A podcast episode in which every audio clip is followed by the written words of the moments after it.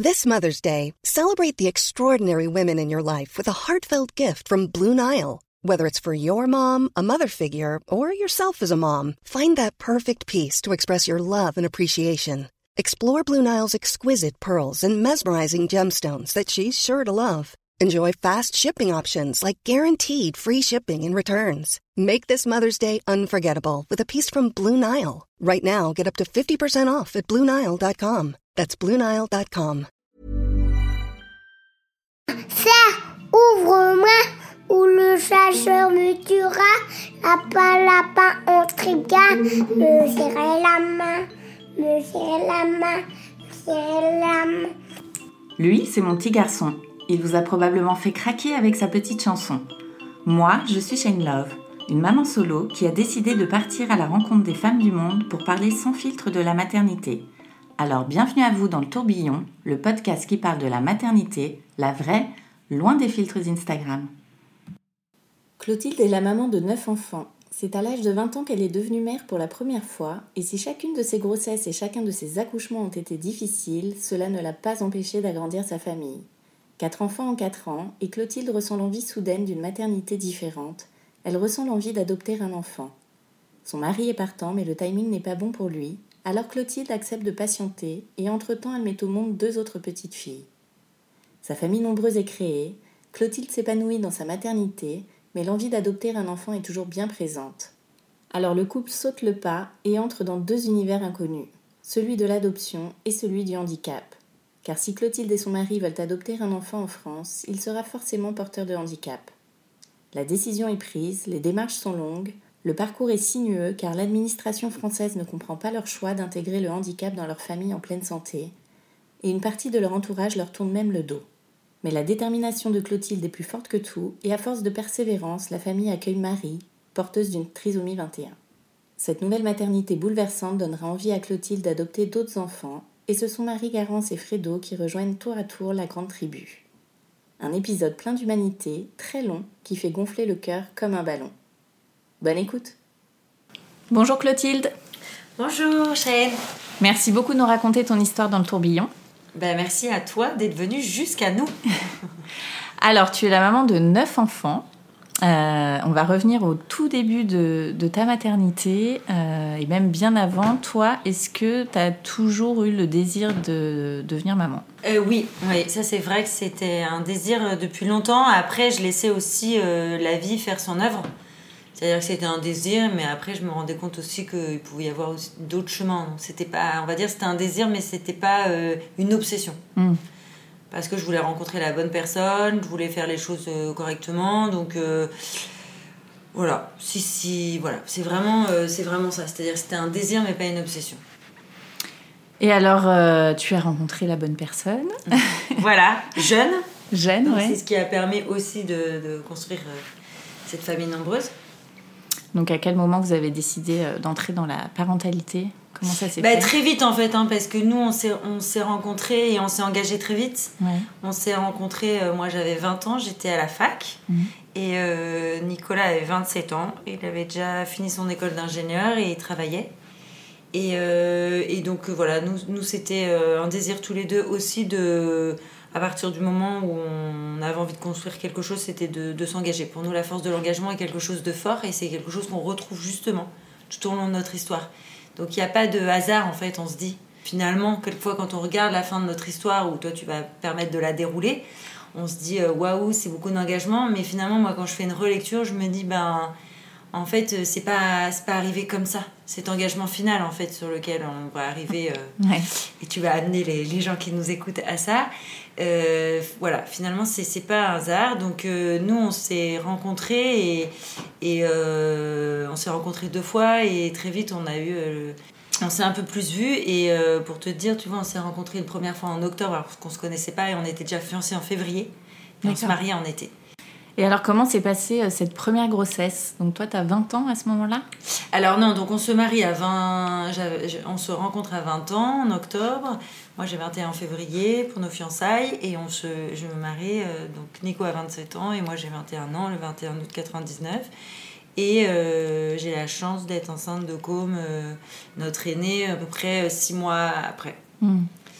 Donc ma première grossesse a été très très dure. Euh, contrairement à ce que les gens pensent, parce que j'ai eu voilà, le désir et la chance d'avoir euh, après euh, d'autres enfants et très rapprochés. J'ai été très très très malade. En fait, je crois que ça s'appelle une toxite gravidique ou quelque chose comme ça, mais à l'époque, voilà, qu'on va avoir 21 ans, c'était quelque chose dont on parlait pas vraiment. Mm. J'ai découvert, il y a pas longtemps, là, j'ai découvert des choses là-dessus. Et je crois que c'est une, une, sorte d'intoxication un peu du foie avec des hormones euh, qui, qui, arrive, qui monte très vite en fait. je crois que c'est bon pour le bébé, ça veut dire qu'il y a une belle immunité qui se fait autour du bébé pour éviter un rejet en fait. Mais euh, du coup, euh, très malade et très assez isolée finalement parce que j'ai aucune amie qui vit ça. Eh Puisque tout le monde est étudiant, tout le monde a une vie d'étudiant et puis moi voilà, je commence une vie de couple en même temps. alors j'ai la chance d'avoir un mari qui qui, euh, qui prend en compte ça, qui n'a pas été déstabilisé, puisque finalement j'ai, ça a fait changer de caractère en fait, mm. puisque euh, on n'a plus envie de rien, on vomit beaucoup, beaucoup, beaucoup, et on a mal au cœur euh, de, du, du, toute la journée. C'est-à-dire on n'a pas de répit. Donc on a beaucoup de gens qui vont donner les petites recettes de grand-mère en disant tu prends un peu de gingembre le matin avec un jus d'orange avant de mettre le pied à terre. Donc on essaye tout, tout, toutes les petites astuces. On cherche tout partout. Mais euh, pour moi, les astuces ne marchaient pas parce que c'était. J'aurais rêvé, par exemple, même si j'avais pu avoir une heure de répit dans la journée. Donc il n'y a aucun répit.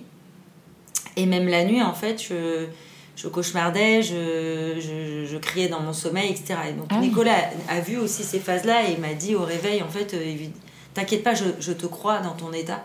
Et ça, ça a été pour moi une, une grande chance. Et euh, parce qu'il m'a toujours dit, je te crois, euh, c'est pas oh là là, euh, secoue-toi, mm. t'exagères, tout le monde a un petit peu mal au cœur, réjouis-toi, t'es enceinte. Oui, je me réjouissais, j'étais folle heureuse d'attendre cet enfant, mais c'est, ça fait des, des, émotions très diverses puisque vous êtes heureuse d'avoir. Moi, j'étais très heureuse, bien sûr, et je l'avais attendu et je l'avais désiré, mais vous le vomissez quand même tous les jours. Donc en fait, on se dit, mais lui, en fait, à l'intérieur de mon corps, c'est quoi son appréciation? Et donc, tu as été malade pendant les 9 mois? Non, j'ai été malade euh, très, donc, très très fortement. Donc à ce moment-là, j'ai arrêté mes études. J'étais en doc de physique-chimie. J'avais commencé ma première année à la fac de Lyon. En mariant, je me suis installée donc, euh, euh, à Paris avec Nicolas. Et donc, j'étais à la fac de Jussieu j'ai arrêté parce que je me missais dans toutes les poubelles du métro et de Jussieu, etc. Et donc j'ai fait mes cours à la maison, mais bah, c'était compliqué. Et, euh, mais j'ai pu avoir mon année, donc ça c'était chouette. Et, euh, et donc j'ai été malade très fortement, à peu près 4 mois. J'étais malade pas, pas, pas, les pas les premières semaines. j'ai fait mon test, tout à fait sereine, tout allait bien. moi j'ai un tempérament très positif. Je me suis dit non, mais moi je ne serais pas malade, j'aurais pas mal au cœur, je ne ferais pas partie de ces femmes-là. et puis ça arrive d'un coup. Et par contre, ça part d'un coup. C'est pas progressif en fait. Mais quand vous êtes dedans, vous êtes plongé dans un état, c'est ce que je t'expliquais, où euh, ton caractère change puisque tu n'as plus le désir de rien. Et ça, c'est quelque chose que j'avais jamais éprouvé. Parce que j'ai toujours des rêves, toujours des envies, j'aime énormément bricoler, j'aime énormément lire. En fait, je me dis toujours que. Et là, en fait, vous êtes cloué. Et mmh. euh, moi, j'aime beaucoup manger. Euh, vous aimez plus manger. Euh, même la position allongée pour regarder un film, vous pouvez pas, il y a rien. Ah et quelquefois, j'avais envie vraiment physiquement d'avoir mal quelque part dans mon corps pour pouvoir euh, être soulagée euh, d'un autre parti. En fait, ça vous, ça vous prend tout votre corps, ça ne se voit pas. Donc les gens qui ne sont pas passés par là ont vraiment l'impression que vous faites du chiquet et que c'est n'importe quoi. Donc vous pouvez vraiment très peu le partager avec des gens. Et à côté de ça, ben, vous êtes dans un état où euh, vous n'avez pas envie de vous balader, vous avez rien. Donc, vous, pouvez imaginer, si vous tombez sur un mauvais médecin, que vous êtes en dépression. Hmm. C'est très facile de rentrer dans un, dans un schéma où quelqu'un vous dit bon, ben voilà, en fait, vous faites une dépression, vous êtes marié trop tôt. Euh, enfin, qui relie votre ah histoire de notre façon. Et ça, ça peut être très, très, très euh, dangereux finalement, parce que ben, c'est pas la réalité. Donc, hmm. et puis, vous pouvez être imprégné de ça et y croire, puisque vous êtes tellement mal alors moi j'ai eu de la chance en effet de ne pas tomber sur ça, mais je, je, ne, je, ne, le partageais pas non plus à tout le monde parce que j'avais quand même des personnes qui faisaient des raccourcis rapides. Donc vous êtes assez seul en fait. Donc j'ai vécu euh, cet état un peu seul, mais euh, bon j'avais mon mari. Et je suis sortie de cet état, oui, vers 4 mois, et alors là vous reprenez euh, comme après une longue maladie, vous reprenez la vie fois mille. Vous avez au contraire envie de tout. Et, et puis voilà, j'avais de la chance parce que j'avais pas besoin d'étalité, etc. Et alors, comment s'est passée la rencontre avec ton premier petit garçon? Alors, accouchement très très compliqué. Ah oui, Donc, six mois, on va dire à peu près 4-5 mois, euh, bah, fantastique, où la vie reprend.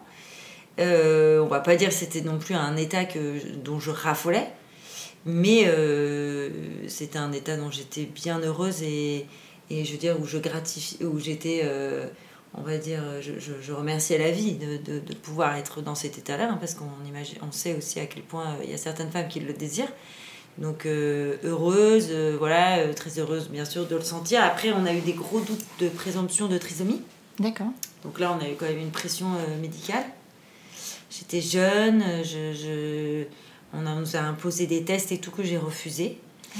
Le médecin a, mis un peu le trouble entre, entre Nicolas et moi en disant bah, peut-être que vous vous refusez, mais votre mari n'a peut-être pas envie d'un enfant comme ça. Alors heureusement, on, était, on, est, on a eu beaucoup de chance parce qu'on était très alignés tous les deux là-dessus. Donc mon mari a dit mais non, euh, ce que, ce que voilà, ce que ce que ma femme dit, euh, c'est des choix qu'on fait, qu'on fait ensemble. Donc c'est vrai que le médecin était assez déstabilisé de voir qu'on était assez jeunes et qu'on ne voulait pas de test et qu'on prenait l'enfant comme il arrivait. Et c'est aussi maintenant que je relis mon histoire, euh, voilà, quelque chose qui est peut-être arrivé à un moment donné où on a eu des discussions aussi ensemble. Après, c'est pas quelque chose qu'on désirait et c'est pas quelque chose qui nous faisait pas peur, je dis pas ça. Mais euh, pour nous, c'était comme ça. C'était notre enfant déjà depuis le début. Et, mm. et il était au creux de moi et on l'accueillerait euh, comme il était. Euh, ça ne veut pas dire que j'avais 21 ans et que je ne mesurais pas le poids de ce que ça pouvait évidemment provoquer dans notre vie et dans la vie de cet enfant. Et donc l'accouchement était très très compliqué. Et mais, mais les premiers instants ont été fantastiques j'avais peur que, que cet accouchement compliqué, en fait, euh, euh, voilà, enlève cette, cette joie de l'arrivée. Mais non, en fait, je me suis sentie mère euh, dès les premiers instants. J'avais le souhait de l'allaiter. Et, Donc pas de trisomie finalement Donc non, pas du tout de trisomie. Mhm. des gros doutes, une grosse pression pour les prises de sang nous avons refusé. Donc, ils nous ont imposé une, une, une échographie où, quand on est arrivé euh, rue de Rivoli, on a vu que l'échographie était quand même euh, à 900 euros. Ah. Euh, euh, oui, un truc comme ça. non, 4, non 490 euros. Enfin, un truc de fou. On a été un peu pris au piège. Mais voilà, alors que nous, on voulait pas. Et en fait, non, non, il allait très bien, ce petit côme. on savait pas que c'était un garçon ce petit garçon, quoi, cet enfant allait très bien. Donc la, présomption de trisomie s'est envolée euh, après les après l'échographie morphologique. on a pu être inquiété de ça. Et donc c'est un enfant qui est arrivé après terme, comme tous les autres, qui aime bien rester au chaud, mais après voilà, la chance d'avoir un bébé en très très bonne santé, un gros bébé de pratiquement 4 kilos, qui a fait ses nuits assez rapidement. Euh, qui, était, euh, qui, était très éveillé en fait, c'était très rigolo. On voit des photos à la maternité où ça fait partie de son caractère, où il fronce déjà les sourcils, il regarde partout à droite à gauche. Ouais, un très, euh, voilà, des très beaux moments. Ça me fait plaisir d'en parler. Hein, il y a bientôt 21 ans. Ça me fait très plaisir. C'est sympa de, de revenir là-dessus. Et ouais, je me suis sentie très mère et puis euh, je me suis vraiment, euh, c'est le terme, éclatée quoi. Ouais. J'ai vraiment pris mon temps, j'ai décidé de ne pas continuer mes études parce que je, je me suis dit que la vie, il fallait la prendre dans son temps. Et, et je me suis dit, euh, quand on se marie jeune, ben après il y a tous les domaines des possibles aussi. Je pourrais reprendre mes études plus tard, on verra si j'en veux un deuxième. Mais en fait, j'ai envie de profiter de sa petite enfance, j'ai envie d'être là. Et donc, euh, ben, je, voilà, je me recouchais le matin avec lui, je me levais la nuit avec lui. Euh, mais comme ça, je me reposais la journée avec lui. Et comme ça, j'étais vraiment disponible pour Nico le soir. j'ai beaucoup, j'ai beaucoup aimé. J'ai mhm. beaucoup aimé. J'étais... Donc, je faisais ma vie. Moi, j'adore bricoler, j'adore coudre, j'adore peindre. Et, et, puis oui, je passais beaucoup de temps avec lui et je passais beaucoup de temps à le regarder. Je trouve ça merveilleux de le voir s'étirer, de le voir bailler. Bon, moi, j'ai toujours eu une passion pour les enfants. Je faisais plein, plein de babysitting. Je voulais toujours m'occuper des enfants de mes cousines. Donc j'ai, c'était un petit garçon qui était ultra facile. J'ai pas eu de régurgitation, j'ai pas eu de pleurs. Il était, il était vraiment très très très très très très mignon. Et puis j'avais un mari aussi qui accueillait cette paternité de la même façon, qui était, qui était très gaga. Alors qu'on a des tempéraments très différents. Il est ingénieur, très, il est allemand, moitié allemand, moitié pied noir. Mais pareil, totalement gaga et, à changer des couches et, et, euh, et à accepter que l'enfant lui vomisse dessus. Voilà, euh, c'est donc ouais, c'était très chouette. Mm. Puis il avait été très désiré. On, on souhaitait vraiment avoir un enfant. Euh, donc il arrivé dans une grande bulle d'amour. Est-ce que tu savais à ce moment-là que tu partirais sur une famille nombreuse Ou pas du tout? C'était notre désir à tous les deux, quand même. Dès Je pense que j'aurais pas pu épouser quelqu'un qui me disait que d'emblée, lui, sa vie était faite, euh, deux enfants ou trois enfants. Non pas que je, me disais peut-être que au bout du compte, on aurait envie d'accueillir deux ou trois enfants parce que la vie nous aurait, nous aurait amené là-dessus, parce qu'on mm. pouvait avoir des problèmes de santé, parce qu'on on avait, on se disait que finalement, euh, bah, trois, on était bien, on était rempli, notre cœur était rempli, notre bras était rempli. Mais j'avais du mal à me dire que d'emblée, on se faisait en gros une fiche Hmm. où on avait coché. J'ai beaucoup de mal à fonctionner avec des gens comme ça. Et j'ai beaucoup de mal à fonctionner avec des gens qui sont très matérialistes, de se dire, euh, voilà, moi je vais m'arrêter à deux ou à trois parce que euh, ma maison sera comme ça, ma voiture sera comme ça. J'avais envie de, de, de, me dire, euh, et, laissons la vie finalement écrire aussi ce qu'elle qu'elle a décidé et, et, et, ce que nous aussi on va construire. Hmm. Donc après, je, je, me disais bien sûr que peut-être on s'arrêtera à, un ou deux ou trois, parce que j'aime pas non plus. À la fois, j'aime pas cocher des cases, mais j'aime pas cocher des cases non plus dans l'autre sens où on se dit on avait dit six, on avait dit ça, on avait dit ça. Donc nous, c'était un peu open bar. Et c'est un peu euh, le goût de l'aventure en fait. Finalement, euh, on part à deux, on remplit d'essence notre voiture et et voilà, peut-être notre voiture nous permettra en fait de s'arrêter à la première frontière, soit bah, finalement on parcourra le monde. Mm. Mais, mais avoir cette possibilité de, de se dire euh, et pourquoi pas si on est en bonne santé et pourquoi pas si on a envie? J'avais pas envie de me retrouver, euh, j'avais des amis qui, qui, avaient, qui vivaient ça et Marie avait dit bah non, on avait dit ça et, et puis euh, je voulais que nos, nos, désirs et notre construction de couple il avance en fait. Parce que moi j'allais grandir aussi. J'étais encore un bébé, on va dire, quand même, mm. à 21 ans. Euh, et donc je me disais, euh, ben, je, veux que euh, notre couple et mon mari suivent mon évolution, parce qu'on n'est pas la même à 20 ans et 40 ans. Je voyais aussi des bébés couples qui explosaient au bout de 10 ans, où la mère était étouffée en disant j'ai pas vécu, j'ai pas eu mes désirs, j'ai changé. Et donc, euh, donc c'était, c'était un réel désir à tous les deux. Euh, en fait, c'était marrant parce que Nicolas vient. Moi, je viens d'une famille très nombreuse. Nicolas vient d'une famille de trois, mais il est l'aîné, moi, je suis la dernière. Donc, on n'a pas du tout le même positionnement. Mais euh, il avait, c'était incroyable parce qu'il avait eu la chance quand il était jeune. lui, il dit que c'est une chance d'avoir des amis qui avaient une famille nombreuse. Et cette famille nombreuse, en fait, l'a sidéré.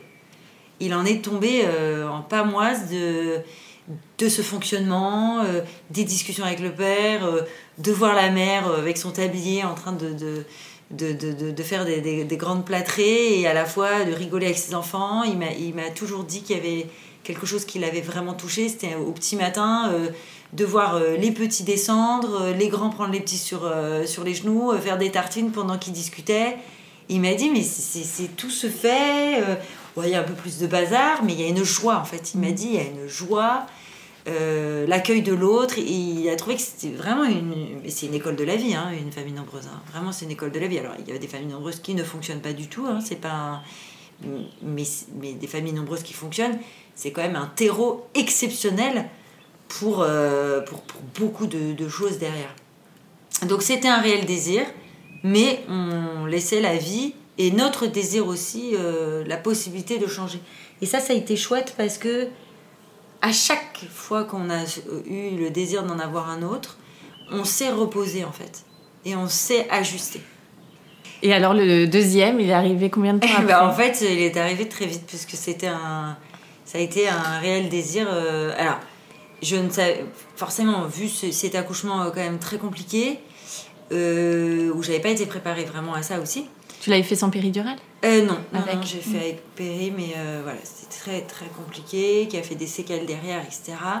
ça, a été, ça a été chouette parce que Nicolas a vraiment été aux petits oignons parce que il, a, il, a plus, il a pu imaginer, il aurait accepté que de fait ça s'arrête. Mm.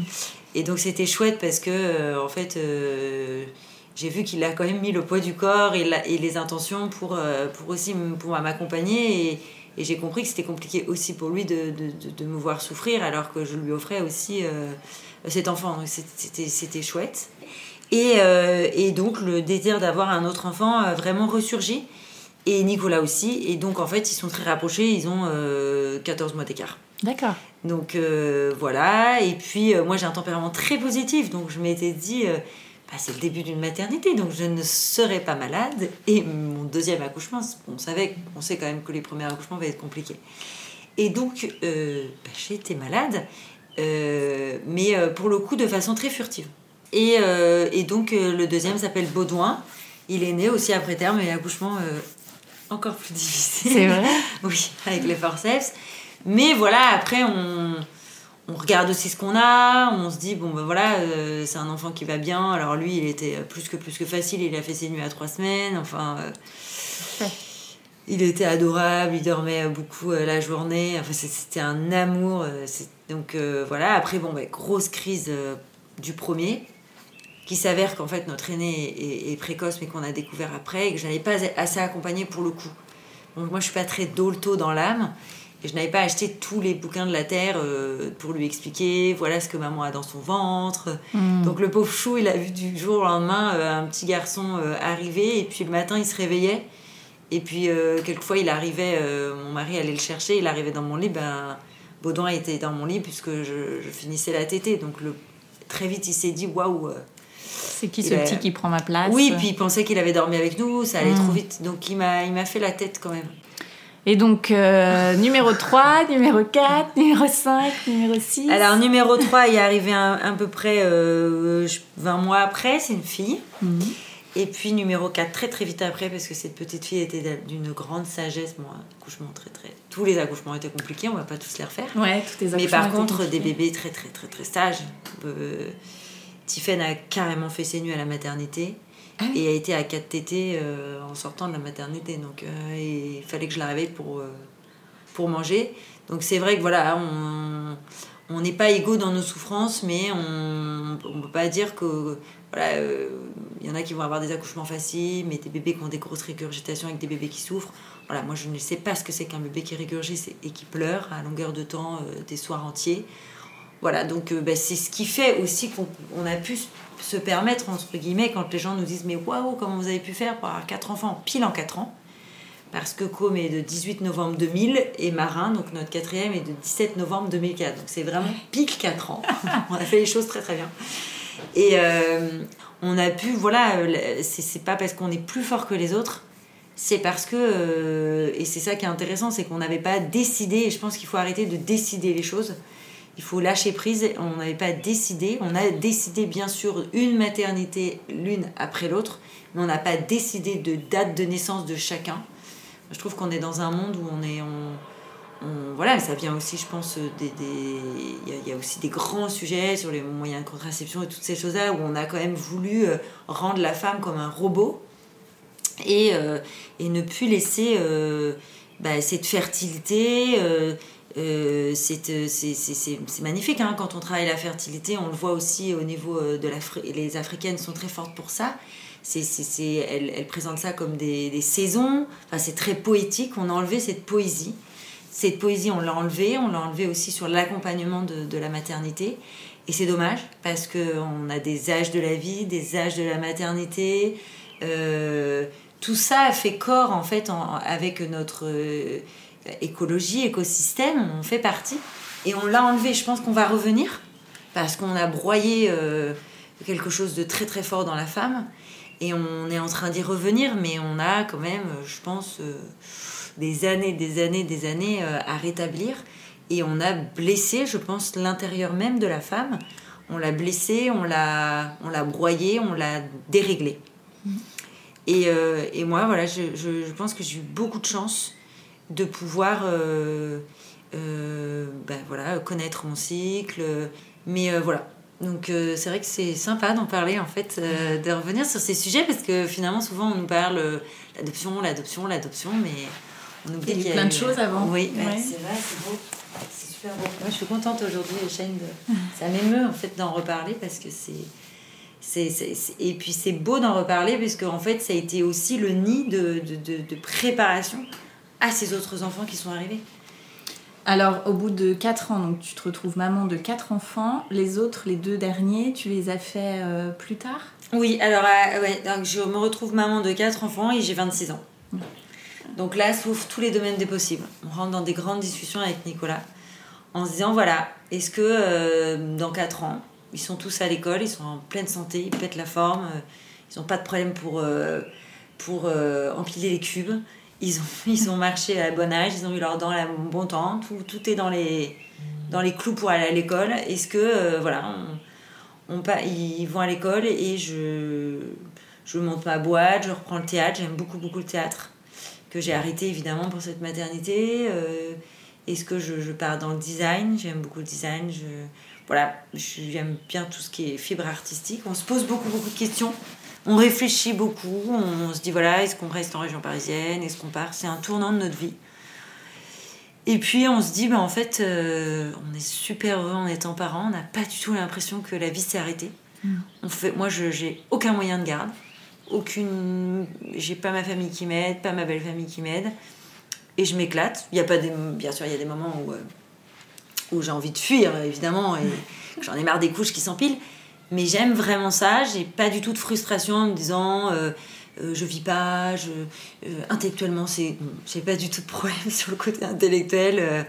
moi, voilà, j'aime coudre, j'aime faire ma déco, je repeins les murs de ma maison de toutes les couleurs, en rouge, en, dans les appartements où on est, je, je, je, je leur couds leurs turbulettes et tout ça, donc j'aime vraiment ça. J'aime beaucoup, beaucoup les regarder, voir leurs premiers pas, leurs petites mimiques, leurs premiers mots adorables. J'ai pas de blog, tout ça, ça m'intéresse pas. mais vraiment, j'aime. Et j'ai un mari qui aime, qui aime, beaucoup, beaucoup quand il rentre du, boulot, qui bosse beaucoup, beaucoup, beaucoup aussi. Donc moi, je suis contente aussi d'avoir ces quatre enfants pour m'occuper. Parce qu'il rentre tard et, j'ai une grande santé, donc voilà, sinon je m'ennuierais ils les petits choux s'entendent super bien entre eux, jouent beaucoup entre eux. Euh, euh, donc ça se passe très bien. Et donc là, on se pose la question, euh, voilà, est-ce qu'on s'arrête on, voyage beaucoup.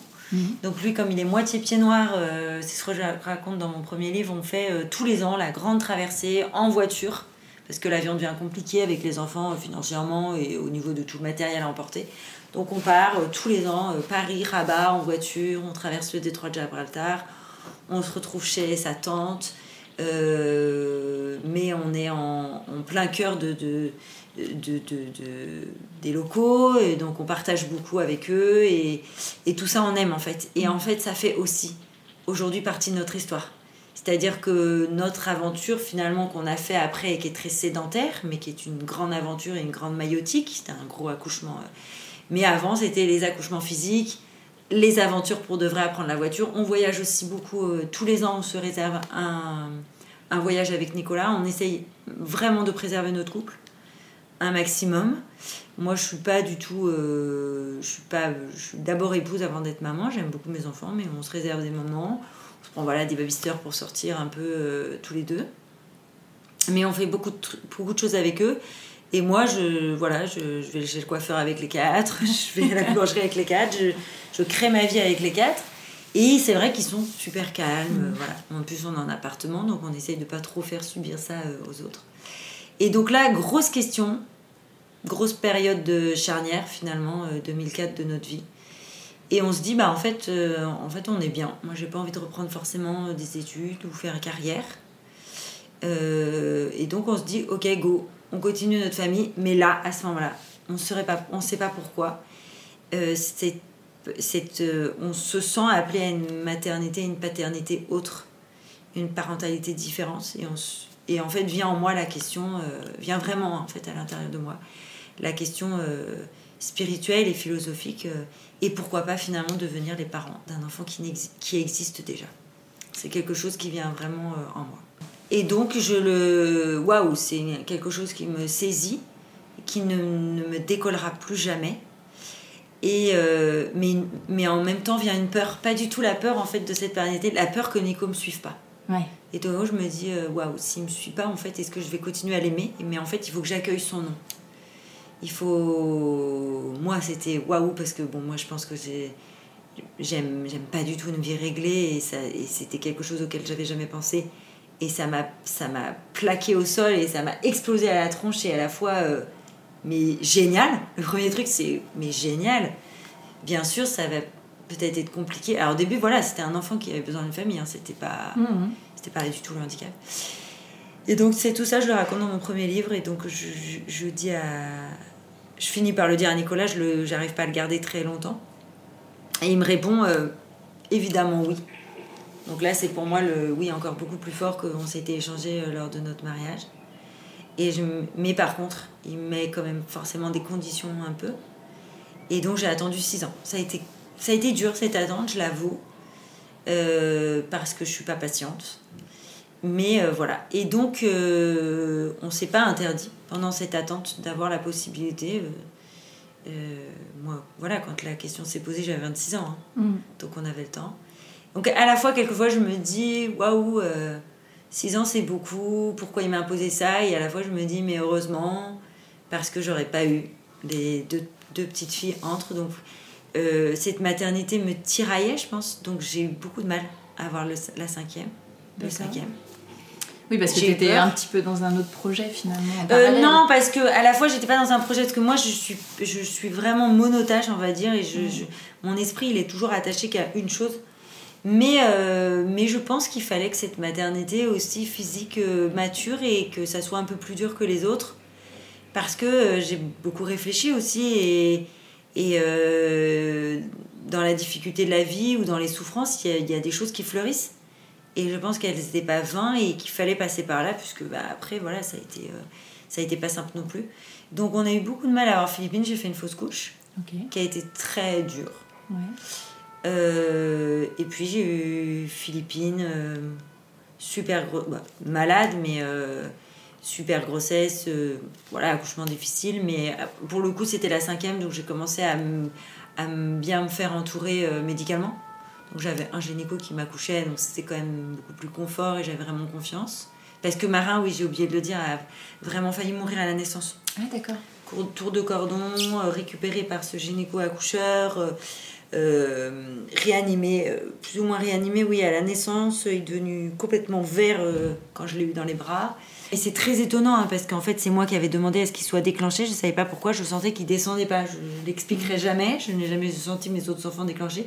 Et j'ai eu beaucoup de chance d'avoir un gynéco qui m'a dit moi, je fais confiance aux femmes, il y a beaucoup de choses qu'on ne peut pas voir avec les échographies, etc. Il m'expliquait, les femmes africaines, elles savent très très bien accoucher toutes seules, elles savent tout, elles n'ont même pas besoin d'un gynéco quasiment.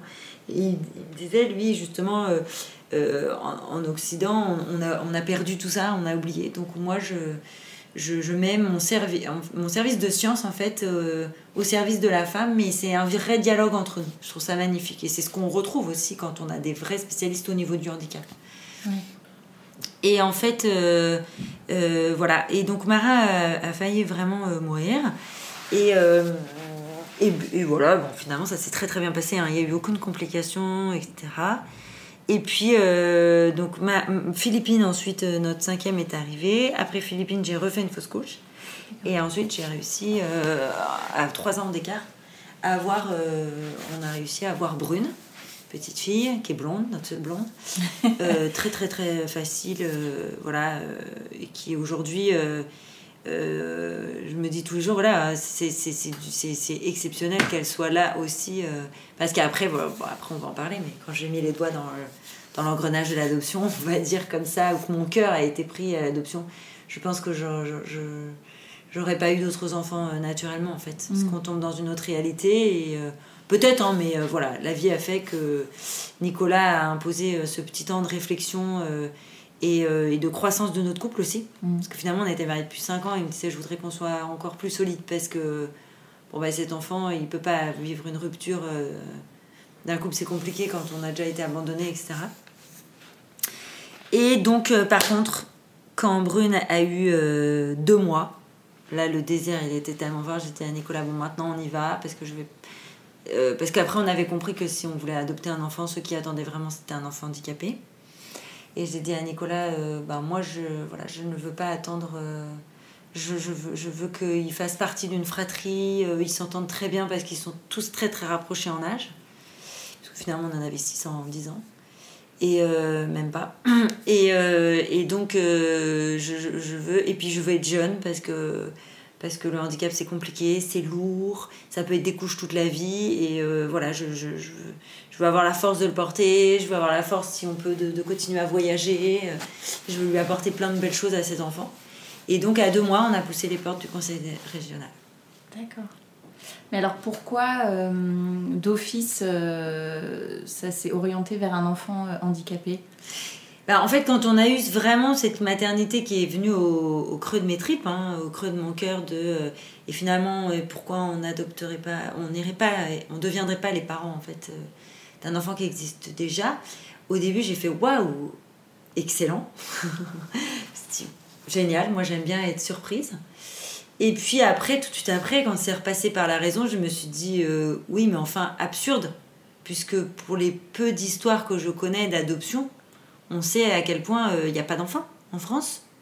Et combien il y a de familles qui attendent et qui ont des agréments et qui n'ont pas les bras pleins et le cœur euh, rempli. Donc je me suis dit, euh, si c'est pour prendre l'enfant d'une famille qui attend, euh, pour le coup, euh, c'est absurde. On serait en temps de guerre, où on apprendrait qu'il y a vraiment un pays qui cherche des familles, mais c'était pas le cas. Mm. Donc là, de façon anonyme, en fait, j'ai commencé à appeler des associations. Parce que je me suis dit, je vais pas passer ma vie à arriver à quelque chose où derrière, c'est pas accroché à une réalité. Donc j'ai appelé des associations et, et là, tout de suite, tout de suite, ils m'ont dit Ah, mais oui, il n'y a pas de problème, hein, vous pouvez tout à fait, mais dans ces cas-là, vous allez vers des enfants dits à particularité. Et là, ça a été la claque. Là, ça a commencé à être la claque, et, là, je pense que. je, pense que voilà, je suis tombée dans une réalité que je ne connaissais pas, qui m'a fait extrêmement souffrir de l'appréciation qu'on avait philosophiquement, humainement, de ces enfants. Mmh. Je ne savais pas qu'ils étaient dans une case spéciale, je ne savais pas qu'il y avait un process spécial pour eux. Je savais même pas qu'ils existaient. Je savais même pas qu'il y a énormément d'enfants handicapés qui attendent une famille. Et là, je me suis dit, waouh, en fait, euh, on se dit une société. Euh, là, la dernière fois, j'ai entendu un philosophe, par exemple, qui a dit il dit, on, ne sera pas une société, on ne peut pas être une société digne si on ne leur rend pas leur dignité. Et c'est ça, en fait, on se dit, nous, société soi-disant développée, mais non, en fait, euh, on n'est pas une société développée. On devient une société de plus en plus archaïque, puisque autrefois, justement, euh, dans les sociétés primates, primaires, on n'acceptait pas ces enfants-là et. Euh, oui, ils sont un peu cachés, euh, mais c'est toujours et en fait, Bien sûr, c'est bien sûr que c'est toujours le cas. Mm. Il y a une certaine mise en lumière, mais qui, pour, pour, certaines choses, qui est, qui, qui est politiquement rattrapée, pour, pour marquer en gros des points et avoir. Mais il euh, y, a, y, a, y, a, certaines choses qui sont mises en lumière, certaines choses qui sont très bien mises en lumière, comme le café joyeux, comme beaucoup de choses. Mais il faut savoir que ça reste des fonds privés, que ça reste des gens euh, qu'on les compte sur les doigts de la main. Et puis, il y a, cette mise en lumière qui peut, être, qui peut être chouette, qui peut être, on peut les voir sur des podiums, on peut les voir décrocher euh, des, médailles de sport, mais il faut comprendre toute la politique derrière sur des tests, sur euh, une volonté vraiment de plus les faire naître. Donc euh, on, est, dans une société schizophrène. Mm. Donc à la fois, évidemment, ils font exploser le cœur de tout le monde quand on les met à la lumière. Donc c'est une réalité. On, se dit euh, bah, évidemment qu'ils ont des droits comme tout à chacun, que notre grande charte de liberté, égalité, fraternité, il n'y a pas des petits astérix en dessous qui diraient ne correspond pas à certains codes ou à certaines personnes. Donc on a comme ça des grands élans, euh, des grands épitaphes, euh, mais derrière, euh, non, c'est pas du tout ce qui se passe et, les lois qui avancent, etc., broient tout ça. Mais donc on est dans une société schizophrène. Donc on les met en lumière, mais on, ne voudrait quand même plus qu'ils soient là, puisque c'est quand même, c'est quand même les, les, les, boulets de la société, hein, il n'y a pas d'autre terme qu'on ose dire et culpabiliser la femme en disant ça coûte cher à la sécu. enfin des, des choses complètement absurdes. Donc voilà, la première réalité, ça a été déjà de savoir qu'ils étaient mis entre guillemets sur le terme dit à particularité. Comment vous en discutez euh, de ça en famille, en fait, de savoir que euh, si vous adoptez euh, un enfant, ce sera un enfant porteur de handicap Comment on discute avec tes plus grands? Comment avec votre mari vous, vous allez sur ce chemin-là? Ben Alors déjà, oui, c'est une très bonne question. Parce que déjà, c'est moi qui avais appelé. Donc, hop, fort de, de, de, cette idée, on la retravaille en couple. Et, et Nicolas euh, n'a même pas le temps, en fait, on, est à table, n'a même pas le temps de finir euh, sa bouchée, qu'il me dit, euh, bah, évidemment. Et c'est là aussi que c'est pour ça que c'est super intéressant finalement que tu sois revenu vraiment à la jeunesse, parce qu'on se rappelle aussi de l'histoire de Com. Mm. Donc tous les deux, de toute façon, nous étions d'accord, avant de, de s'engager, et je pense que finalement, souvent quand on fait des, des accompagnements de jeunes, etc., on leur dit, soyez d'accord à ce niveau-là parce que, euh, parce que l'enfant, bah, il n'appartient pas plus à la mère qu'au père, et qu'il faut être aligné là-dessus. On ne dit pas suffisamment assez aux gens, euh, on, peut, on part tout feu tout flamme dans une paternité ou dans une maternité, en oubliant que, que ça peut être une paternité, une maternité compliquée. Et euh, il y a plein d'handicaps qui existent, il y a plein d'handicaps invisibles. Et, et, il est bon déjà de savoir si on a envie d'avancer euh, dans le même sens. Mm. Parce que ça fait quand même des questionnements qui sont quand même très très compliqués derrière si on n'est pas d'accord. Donc, euh, après, c'est deux choses différentes de se dire on l'accueillera comme il est ou nous allons carrément aller le chercher alors que nous savons déjà qu'il est cabossé ou différent euh, ou avec des grosses particularités. Et en plus, bah, voilà, il ne vient pas non plus de nous. On peut, arriver on peut arriver à, lui à un moment. On n'a pas toute la toute petite enfance aussi euh, la grossesse qui, qui, nous aide à monter nos hormones, etc. C'était quand même différent. Et, euh, mais en fait, Nicolas, il y avait euh, aucun, aucun, aucun. On n'a eu aucune hésitation. Même Nicolas m'a dit, mais encore plus. C'est-à-dire que si notre désir en fait de parentalité pouvait en plus, mais pouvait en plus, c'est-à-dire hein, il ne faut pas faire le raccourci, en plus rentrer dans une réalité évidemment. Après, c'est, voilà, je sais pas si tu comprends, c'est pas le sens inverse, c'est-à-dire que c'est pas le fait qu'on rentre dans une réalité qui fait qu'on monte notre projet de, parentalité. Sinon, ça veut dire que c'est un projet, euh, euh, ça veut dire que c'est de l'humanitaire, mmh. euh, ça veut dire que c'est, un projet volontaire et c'était notre désir d'amour. Ah bah, encore plus waouh, génial, puisqu'il correspond à euh, une demande réelle. Donc voilà, toutes les pièces du puzzle se mettent. Et comment vous en parlez du coup aux enfants Comme il a 10 ans à ce moment-là? Ouais, alors donc on décide que pour le coup, alors ça sera pas ce qu'on va faire pour la suite, parce qu'ils seront plus grands. Pour le coup, on se dit, nos enfants sont encore jeunes, et on considère que ben, les enfants, on les accompagne, mais les projets d'adultes restent les projets d'adultes. Et au même titre qu'on ne les avait pas concertés pour être enceinte de leur petite sœur, on se dit, eh bien, ça s'inscrit dans, dans, dans, la, dans, la, même chose, de, de, la même façon. Par contre, euh, on, on, se dit que on pourra les faire accompagner, etc. Donc, on attend que les, on, on commence les démarches sans leur en parler. Parce qu'on veut savoir, on sait que c'est long, le temps pour un enfant c'est compliqué à gérer, et on leur annonce, euh, voilà, on raconte ça, euh, un, un premier, un 31, euh, on, remonte en fait du Maroc et on fait notre 31 euh, décembre tous les tous les 8, Brune est toute petite, tous les 8 dans une chambre d'hôtel. Et donc on avait acheté des bonbons, de l'orangina, c'était le bout du monde, on était tous super contents. Et là, Nicolas les, les met en... On fait souvent des petits conseils à bulles, on aime bien on les met en moment, dit voilà, les enfants, on a une très bonne nouvelle à nous annoncer. Et là, c'est l'explosion, maman est enceinte. Donc déjà, ça nous a beaucoup ému parce qu'on s'est dit déjà, ils ont, ils ont la joie et le désir de pouvoir accueillir, alors comme était déjà l'aîné de 6, mm. accueillir un autre petit frère, une petite sœur. Et euh, c'est assez chouette.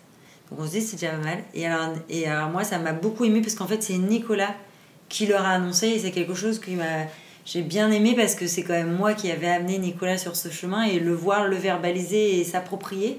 Moi, j'étais vraiment, et j'aime beaucoup en fait ces moments où je suis en retrait et j'observe et, et je, je, regarde toutes les émotions qui passent, j'aime beaucoup en fait. Mm. Et là, il dit euh, presque, mais encore mieux.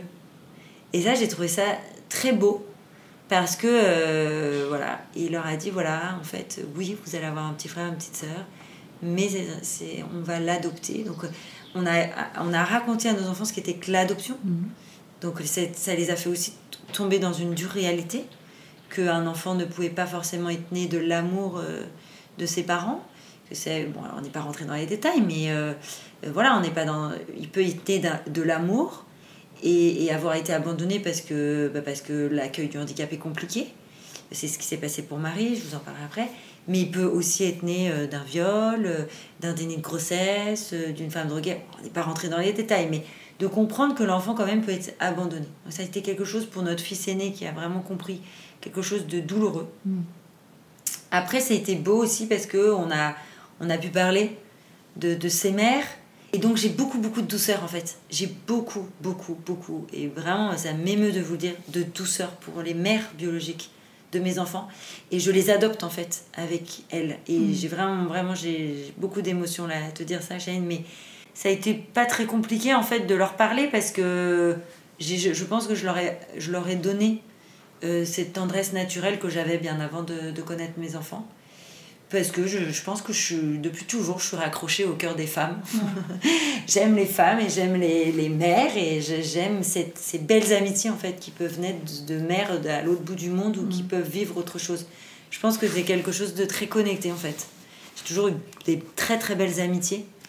Et, euh, et, là, je découvre des très beaux récits comme Christiane Singer, etc. Et c'est les vibrations de femmes, je trouve que c'est, voilà, pour moi, c'est quelque chose de très spirituel en fait et qui me guide. J'ai des eu des très belles amitiés aussi euh, garçons, mais je, considère que c'est pas pareil. Et aujourd'hui, avec ce que je vis dans mes maternités, j'ai beau euh, compliqué, différente et handicap, j'ai la chance d'avoir un mari, mais euh, un mari, ça reste un mari et ça reste un homme. Et mes amis, oh, c'est, voilà, c'est j'ai rencontré des amis aussi euh, grâce à Tomber du Nid et tout. Et c'est l'amitié. Et c'est pour ça, c'est ce que je veux créer aujourd'hui grâce à Tomber du Nid avec euh, l'application qu'on va sortir. C'est pouvoir permettre à chaque femme, en fait, euh, d'avoir des, amis. Parce que moi, à chaque moment où ça a été dur, sans mes amis. Donc, tu disais, oui, comment on, on annonce à nos enfants. Et, à, aucun, à aucun... Le, second est, un peu paniqué. Et quoi euh, prend conscience que waouh handicapé euh, pourquoi? Il est un peu à l'âge où où euh, ben, les marques et tout ça le regard des autres joue beaucoup. L'aîné il a toujours été très affranchi de ça mais le deuxième pas pas du tout donc non quand je leur annonce ils ont pas 10 ans parce qu'on commence déjà un peu les démarches bon ils sont un peu plus grands c'est vrai que je me rappelle plus trop exactement mais en tout cas l'aîné le deuxième il est hum, il est heureux parce qu'il sent aussi la joie des parents. En fait, il y a aussi ça. Quand les gens nous disent mais comment ça se fait? Ils ont énormément senti la joie de Nicolas. Mm. Et c'est vrai que les grands, euh, mon père, mon héros, etc. Et puis ils ont, ils ont Nicolas a, beaucoup de force, dans beaucoup de force de caractère, dans le sens où allez, hop, on, part faire le tour du Maroc. ils, ont, ils, ils, se sentent protégés avec leur père. Et donc ils n'ont pas eu peur. Mm. Et euh, je pense que c'est tout ça, en fait, c'est aussi euh, euh, du langage non verbal. Mais il y a vraiment eu le, le, le, cœur de leur père qui, qui à ce moment-là, leur a été ouvert. Et ils ont, ils ont eu des interrogations qui étaient légitimes. Puis on les a accompagnés, c'est-à-dire on leur a dit si vous avez peur, si vous n'avez pas envie, c'est normal. Mm. On, a, on a accepté qu'ils puissent refuser. On leur a vraiment fait comprendre que c'était une vibration de notre cœur, c'était un amour c'était pas, voilà, nous on est exceptionnels, on fait ça, donc vous, vous devez aussi porter ce bâton, euh, vous, vous, vous rendre malheureux toute votre vie parce que. Non, non, non. Et je pense que c'est cette part de liberté inconsciemment, parce que moi j'ai pas du tout lu de livre, c'était quelque chose de assez intuitif en fait, ces discussions qu'on a eues. Je crois que ça les a libérés. Mm. Et puis. Euh, je, crois vraiment qu'ils ont perçu notre joie infime. En fait, notre cœur, il était déjà accroché. Cette maternité, elle attendait depuis six ans. Donc, nous, on était au start, dans les starting mm. blocks quand on leur a annoncé. Donc on a été très émus, on les a pris dans les bras, c'était un moment, ils en parlent, hein. ils s'en rappellent hein, de ce moment-là. Et pour nous, ça a été le début de tout. Déjà, ben, en fait, euh, grâce à ça, on a eu plein de discussions avec eux. Vous aviez un projet commun en ouais, voilà. On les embarquait avec mm. nous, mais on les embarquait, mais on, on était conscient que ça allait peut-être les broyer, que c'était peut-être pas rigolo, parce qu'en fait, on nous avait beaucoup culpabilisé. Beaucoup de gens nous avaient dit c'est horrible, vous êtes des égoïstes, vous ça vous fait plaisir, vous êtes tout fou, vous avez toujours été comme ça, mais franchement, euh, c'est vraiment pas sympa pour eux. Euh. Donc moi j'avais aussi écouté tout ça, mais après on, donc on avait réfléchi à ça, puis après on s'était dit mais bon, bon il y a un moment euh, et on le regrette pas. Hein. Mm. Et donc la vie a fait que c'est quand même eux qui ont demandé la troisième adoption, donc c'est hyper beau. Hein. Ah, alors on va revenir sur euh, ces trois adoptions. Ouais. Euh, donc la décision est prise. Euh, quelles sont les étapes La décision est prise et là les, les... Alors on va aller vite parce que c'est très très long. On a beaucoup de portes qui nous claquent. On a, on a, on a beaucoup de claques en vrai. Ah de gens qu'on aime qui ne nous parlent plus. On a des choses très violentes dans nos familles, tous les deux on a une non-appréciation de notre projet euh, qui n'est clairement pas pris euh, dans sa mesure, qui est pris en folie, en, quelque chose de désordonné. On nous, plaque des, mauvaises intentions en nous disant vous êtes égoïste, euh, vous n'êtes pas réaliste, vous êtes capricieux, parce que les démarches sont longues, donc on souffre. On nous parle de caprice, alors que notre cœur saigne mais pas plus que l'idée d'avoir cet enfant évidemment, mais de l'idée que ces enfants attendent de l'autre côté et que si nous en fait on se bat pas et on n'est pas leur porte-voix, qui le fera? Mm. Donc on est entre deux mondes en fait. On se dit euh, et moi j'ai un peu peur de ce deux mondes en me disant euh, est-ce que de tomber dans cette réalité va me désincarner finalement? Est-ce que euh, je vais maintenant être toujours comme un animal dépecé et est-ce que je vais re ce monde aussi un peu futile euh, de fringues, de déco. Euh, alors oui, oui, je vous rassure aujourd'hui, oui, mais j'ai un peu peur en fait de ce deux mondes en me disant est-ce que je pars dans une réalité euh, trop violente? Est-ce que philosophiquement je vais trop loin? Est-ce que spirituellement je vais trop loin? Et à la fois, je, me rends compte que je tombe dans un monde qui me rend hyper, hyper, hyper heureuse en fait que, que finalement j'ai cogné entre quatre murs depuis ma toute petite enfance et que c'était ce monde-là que je cherchais et... Mais je souffre aussi beaucoup. On a beaucoup de discussions en couple, on ne souffre pas de la même façon, de la même vitesse, donc ça nous oblige à des réajustements. Il y a des jours où j'arrive plus à me lever, tellement cette maternité me, prend, me broie. Parce que cet enfant, je sais qu'il existe et que voilà, l'appel de cet enfant est là. Si c'est, je deviens une guerrière, je deviens une lionne, je deviens mais j'ai aussi j'essaye d'avoir aussi beaucoup beaucoup de douceur par rapport à toute cette violence que les gens donnent je m'énerve moi euh, voilà euh, euh, je, je peux, crier toute seule ou, ou faire mes réponses que j'aimerais leur donner en leur disant mais vous en gros vous avez c'était un peu des réponses en faisant mon ménage et tout parce que j'aime vachement le théâtre donc je me refaisais des en me disant il faut aussi que je sorte tout ça sinon je vais en créer un cancer donc un jour je disais à Nico mais les gens me disent que notre vie, ça leur fait peur, ça leur angoisse, mais j'ai envie de leur dire que eux, leur, vie euh, complètement cadrée, euh, euh, où on compte sur les doigts pour avoir ses enfants, pour machin, mais ça m'angoisse. Et en fait, on pourrait en faire un film et une pièce de théâtre entre moi, je leur en veux pas et je ne fais pas de l'ingérence et je ne bouscule pas leur vie, mais en fait, leur vie m'angoisse, leur vie Instagrammable, leur vie, leur vie où on veut euh, où, ces gens-là, en fait, ont toujours envie qu'on ait envie de leur vie. Mais moi, euh, très bien, si ça leur plaît, il n'y a pas de problème. Mais moi, elle m'angoisse, leur vie. Donc c'est marrant comme quoi l'angoisse n'est pas la mm. même, les peurs ne sont pas les mêmes. Et, euh, donc, je, je, je, c'est assez rigolo. Je me retrouve tombée entre deux mondes et c'est là où je commence à écrire. C'est là où je crois que j'ai jamais fait ma plus grande avancée dans ma condition humaine. Donc, je parle de cette maïotique, de cette recherche philosophique, je me sens vraiment connectée au monde pour la première fois. Euh, je découvre une Hildegarde de Bingen, euh, je, découvre euh, Christiane Singer, je, découvre toutes ces femmes qui ont fait un travail extraordinaire. Mais voilà, c'est aussi un temps qui m'est donné où, où, je pleure, où je réfléchis, où, où, je mesure la force de la maternité, la force du couple. Enfin, c'est canon. Hein.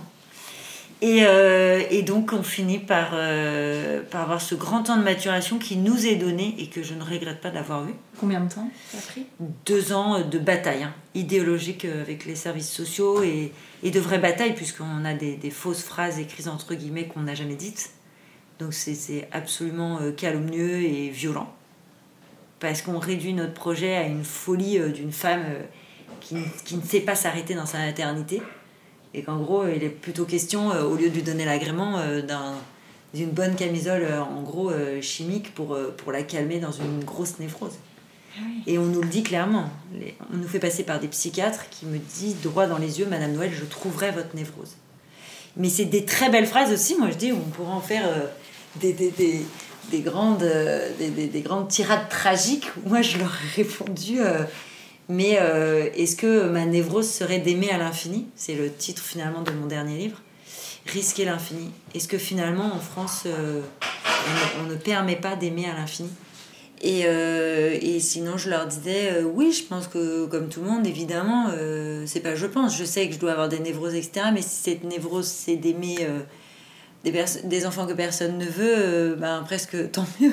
À partir du moment où vous êtes assuré qu'on qu'on pourra subvenir à ses besoins tout au long de sa vie. On a quand même déjà six enfants, même si on n'est pas abouti et qu'on a beaucoup de manques. Et vous savez que voilà, ils auront de quoi manger. Euh, et puis euh, moi, psychologiquement, euh, même si voilà, j'ai mes failles comme tout le monde, je suis pas sous médicaments. Mes enfants, ils ont tout leur, ils ont leur vaccin, ils vont à l'école. Je me lève le matin, je suis pas alcoolique. donc voilà, on, essayait de, les rassurer, mais c'est vrai qu'on a appris aussi sur ce chemin et ça, c'est important à essayer d'être doux et à essayer aussi d'accueillir euh, les peurs des autres. Alors, malheureusement pour moi, j'avais pas les armes nécessaires à l'époque pour arrêter aussi. C'est-à-dire, on peut être doux mais dire stop. Mm. Tiens, à un moment, vous n'allez pas trop loin non plus dans vos peurs. On peut comprendre, mais il y a des choses qui ne se disent pas. Il y a des choses qui sont trop violentes. Donc moi, j'avais pas cette capacité-là. Donc c'est pour ça que j'ai aussi beaucoup souffert parce que ça m'a trop creusé. On avait des questions tellement absurdes de psychiatres qui ont été jusqu'au point de demander si on avait encore des relations sexuelles, enfin des trucs ah quand même très très complexes. Beaucoup dans l'intimité. Ouais, et parce qu'en fait ils étaient perdus. C'est là aussi où on se doit de, de, comprendre. Euh, euh, déjà, eux, ils étaient face à un mur parce qu'ils voulaient comprendre. Et ce qu'on essayait à chaque fois de leur expliquer, c'est qu'il n'y a rien à comprendre. Nous-mêmes, nous ne savons pas pourquoi on fait ça. Et si on savait, ça serait tordu. Parce que ça voudrait dire qu'on a coché des cases et que c'est quelque chose. C'est un appel d'amour c'est un amour. C'est vrai que ça fait peur en voyant ça. On pose des jalons euh, matériels, euh, psychologiques, euh, de l'environnement de l'enfant, etc. Mais après, il y a une part de risque comme dans tout amour. Et au même titre, on ne peut pas vous dire pourquoi nous nous sommes choisis, nous deux, pour s'épouser. Pourquoi c'est voilà, c'est comme ça. Il faut accepter aussi cette part de lâcher prise qu'on ne veut pas. Et ça qui m'a pas mal énervé aussi dans ces démarches d'adoption, c'est qu'ils n'arrêtaient pas d'être. Pourquoi? Les rendez-vous duraient 4 heures on avait quand même les six enfants à faire garder. Euh, comme je vous redis, on n'a pas de famille, de belle famille qui nous aide. Donc c'est voilà, c'est, ça a duré donc très longtemps. Et donc après, on a eu euh, ben, voilà cette naissance. Euh, c'est, une réelle naissance de cette petite fille qui s'appelle Marie. Et on a gardé son prénom de sa mère biologique, qui avait six mois et demi et qui était porteuse d'une trisomie 21. Et là, Nicolas, euh, il en parle super bien. Il dit que pour lui, ça a été comme une naissance. Donc là, c'est vous qui choisissez, entre guillemets, euh, l'enfant Non. D'accord. On voulait surtout pas. Ils nous ont proposé, là, mon mari s'est mis à pleurer en disant Mais vous vous, vous rendez compte de ce que vous nous demandez Donc maintenant, c'est votre travail. Euh, vous avez peut-être plusieurs dossiers. À vous de décider quel enfant sera le, le, le, mieux, on va dire, accueilli dans notre environnement. Mais ça, c'est votre travail. Mon mari m'a dit on n'est pas en train de chercher un chien. Euh, qui, où on veut qu'il monte la garde, où on veut qu'il chasse, etc. Vous ne nous faites pas vivre ça. Mais la France est bien faite là-dessus. Hein. On ne choisit pas les enfants. Hein. Mhm. C'est toujours les services sociaux qui, eux, ont le, sous le sceau du secret le nom de tous les enfants qui sont euh, abandonnés. Et avec une commission, euh, décident de, de l'environnement qui est le mieux pour l'enfant et prennent. Là, en l'occurrence, euh, sur des enfants euh, dits à particularité, euh, ils n'ont pas beaucoup de choix de famille en général. Hein. Donc voilà, c'était Marie qui nous était donnée et qui nous attendait. Hein. Moi, je, suis persuadée à cette force de, création de toute éternité. Et, Et d'ailleurs, c'est ce qui s'est passé quand on a eu dans les bras. j'ai eu la même force de maternité. c'est ça qui. C'est fou aussi que je me dise que dans ma vie, j'ai eu la chance d'éprouver.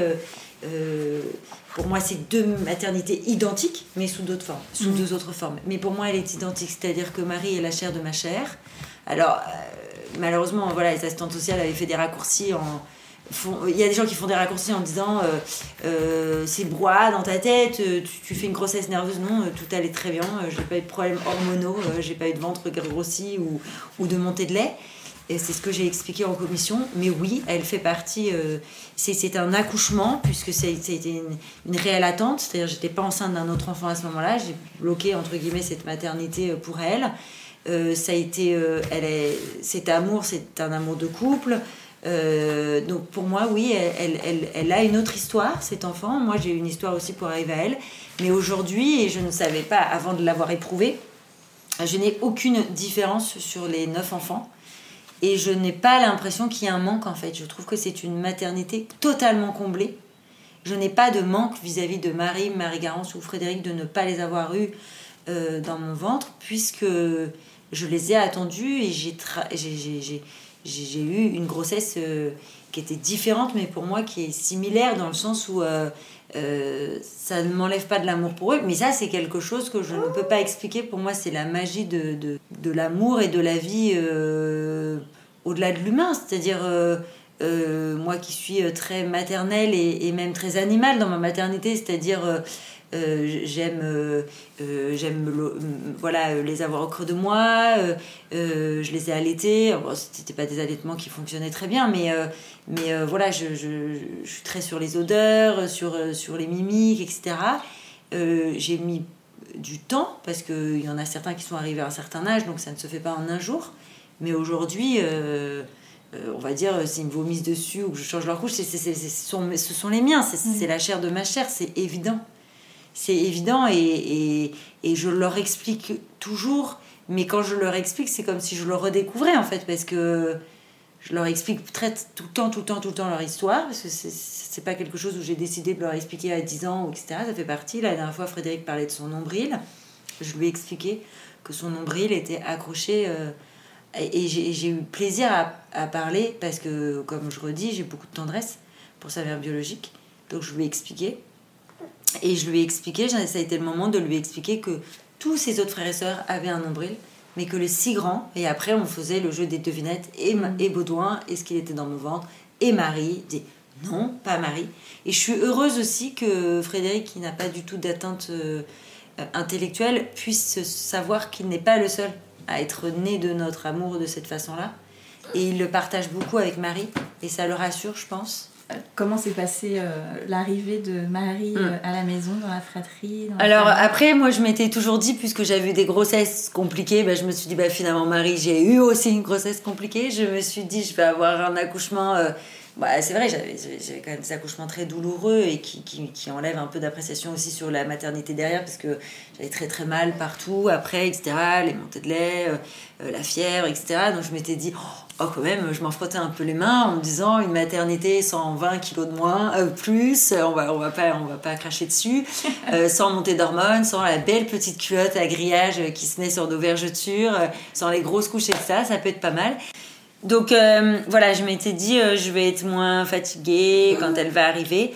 Et en fait, j'ai eu cette phase, alors après, je sais pas si toi tu t'y reconnais ou si les femmes, j'ai eu cette phase entre deux cotons euh, entre euh, un peu on a un peu l'impression d'être un peu comme dans un indien dans la ville quand on sort euh, quand on sort un peu et cette phase en fait que je pensais due aux hormones en fait quand on vient d'accoucher au fait que le, corps voilà change beaucoup on est plein d'émotions joyeuses tristes des douleurs mais une, joie énorme. On est on est traversé par cette vie qui vient de passer quand on accouche.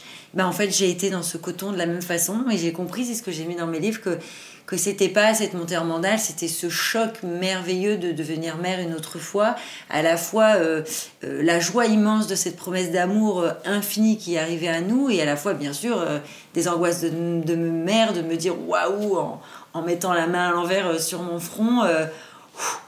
ça fait sept enfants, il faudrait pas en oublier un dans l'eau. Est-ce que je vais être capable? Est-ce que je vais tenir? Est-ce que je vais pouvoir? Est-ce que notre couple va résister? Voilà, bien sûr, beaucoup d'interrogations qu'il faut avoir, je pense, parce que sinon on, se prend le mur. Donc il faut avoir la mesure de, ses faiblesses et de, et de ses fragilités. Mais euh, vraiment, clairement, je me suis engouffrée. Euh, il y, a, y, a, un avant, un après, en fait. Parce que là, tu es entrée aussi dans un monde que tu connais pas, le monde du handicap. Le monde du handicap, et puis voilà, aussi toutes ces personnes qui se sont décrochées de nous avec beaucoup de violence, finalement. Euh, bah, c'était des personnes qui étaient nocives, donc c'était presque bien, mm. même si au début on n'a pas compris. Mais, et puis une découverte d'un nouveau monde aussi, mais surtout de, de nouvelles personnes et un monde où en fait tout explose au niveau euh, euh, de la euh, que, peu importe la religion peu importe le code social peu importe les tatouages les machins on est là avec le cœur. Et moi c'est ça en fait que je disais que je pense que je mets j'étais entre deux, quatre murs euh, depuis euh, la petite enfance de me dire j'avais l'impression d'être toujours le poisson qui n'était pas dans la bonne eau mm. et là tout d'un coup c'était vraiment visuellement ça c'était le poisson qui est toujours en train de, qui est pas bien mais un peu dans l'eau salée un peu et puis tout d'un coup paf il est dans son océan de l'eau qu'il faut pas sans douleur bien sûr mais euh, enfin je me retrouvais avec des gens où où la relation humaine, elle se, elle se place tout de suite. C'est-à-dire, on se dit pas mince que j'ai quelque chose entre les dents, euh, comment je suis habillée aujourd'hui? On se regarde plus, on se toise plus, on, on, est là avec le cœur. Et puis, qu'est-ce qu'on rigole? Qu'est-ce qu'on rigole? Parce qu'en fait, ce sont des gens, on est obligé d'être. Euh, moi, j'aime beaucoup les barbes à papa, on est comme des barbes à papa. C'est toujours, oh là, oh là, on est toujours en train de se modeler et de trouver des solutions pour dépasser. Euh, bon, t'arrives pas à nourrir ton enfant, paf, tu le mets sur le côté, un peu à l'africaine. Euh, bon, alors ton enfant il est en gastrostomie, bon, il vomit, etc. Ouais, j'ai trouvé un truc génial. Je trouvais plein d'astuces pour Marie, pour, euh, pour les enfants. Euh, on est en partage d'astuces. bon, tu galères, moi, moi aussi, t'inquiète, je galère. On pose tous notre, notre valise sur la table. Et puis, c'est surtout. Tabou, quoi. Ouais, et puis on rigole, on rigole, on rigole. Et moi, ça, j'en ai vachement besoin. Des gens ultra fantaisistes. Moi, j'adore la fantaisie. En fait, j'arrivais pas du tout dans ce monde très bourgeois et euh, où tout le monde se toise et tout, et, euh, et puis euh, où les gens te prennent comme t'es en fait. Mm. C'est pas plus, pas moins. ah, t'as une association, ah, t'es connu, c'est. non, mais attends, je t'ai vu, et puis hop, on se tutoie, en fait, je te connais, j'ai l'impression de te connaître, et puis, puis je t'embrasse, et puis j'ai envie de te dire merci, et puis. Et, et des grandes, grandes amitiés. Et des amitiés où on a l'impression d'avoir fait le tour du monde, en fait. Et toi, du coup, tu t'es documentée sur la trisomie 21 Moi, je me suis pas trop documentée parce que je suis pas trop comme ça en fait. Je sais pas, j'ai jamais créé une démarche intellectuelle dans, face aux problématiques. C'est-à-dire, moi, je suis très. Euh, euh, plutôt euh, campagnarde, paysan. Moi, j'ai appris à coudre voilà, toute seule. Il faut que je touche le tissu, que je galère, que je balance le truc par énervement à l'autre bout de la fenêtre, que j'aille le rechercher, que je redécouse, que je comprenne. Et après, je vais chercher les, les et après, je commence à me documenter. Mais si je commence à me documenter, en fait, j'éteins un peu mon cerveau et soit j'aime bien que quelqu'un fasse à ma place ou réfléchisse pour moi. Mm. Et donc, ben, en fait, voilà, c'est un peu quelqu'un à qui on apprend à, nager, euh, on le balance au milieu de la piscine. Ben, moi, c'est un peu ça le handicap. Et c'est pour ça que c'était compliqué parce que les services sociaux voulaient toujours qu'on apprenne. Et moi, je leur disais, mais si j'apprends trop, je vais être à côté de la plaque parce que mon enfant, il sera différent. Alors, j'avais chopé des antennes pour me raccrocher, notamment euh, la Fondation Le Jeune, euh, l'Institut Le Jeune, qui ont travaillé, euh, puisque c'est Jérôme Le Jeune qui a découvert la trisomie. Donc je savais que j'allais avoir affaire à eux. Et puis en plus, ma fille Marie, qui était pupille de l'État à Paris, était suivie là-bas. Donc j'ai raccroché en fait les wagons des médecins et j'ai préféré apprendre plutôt que dire je sais. Hmm.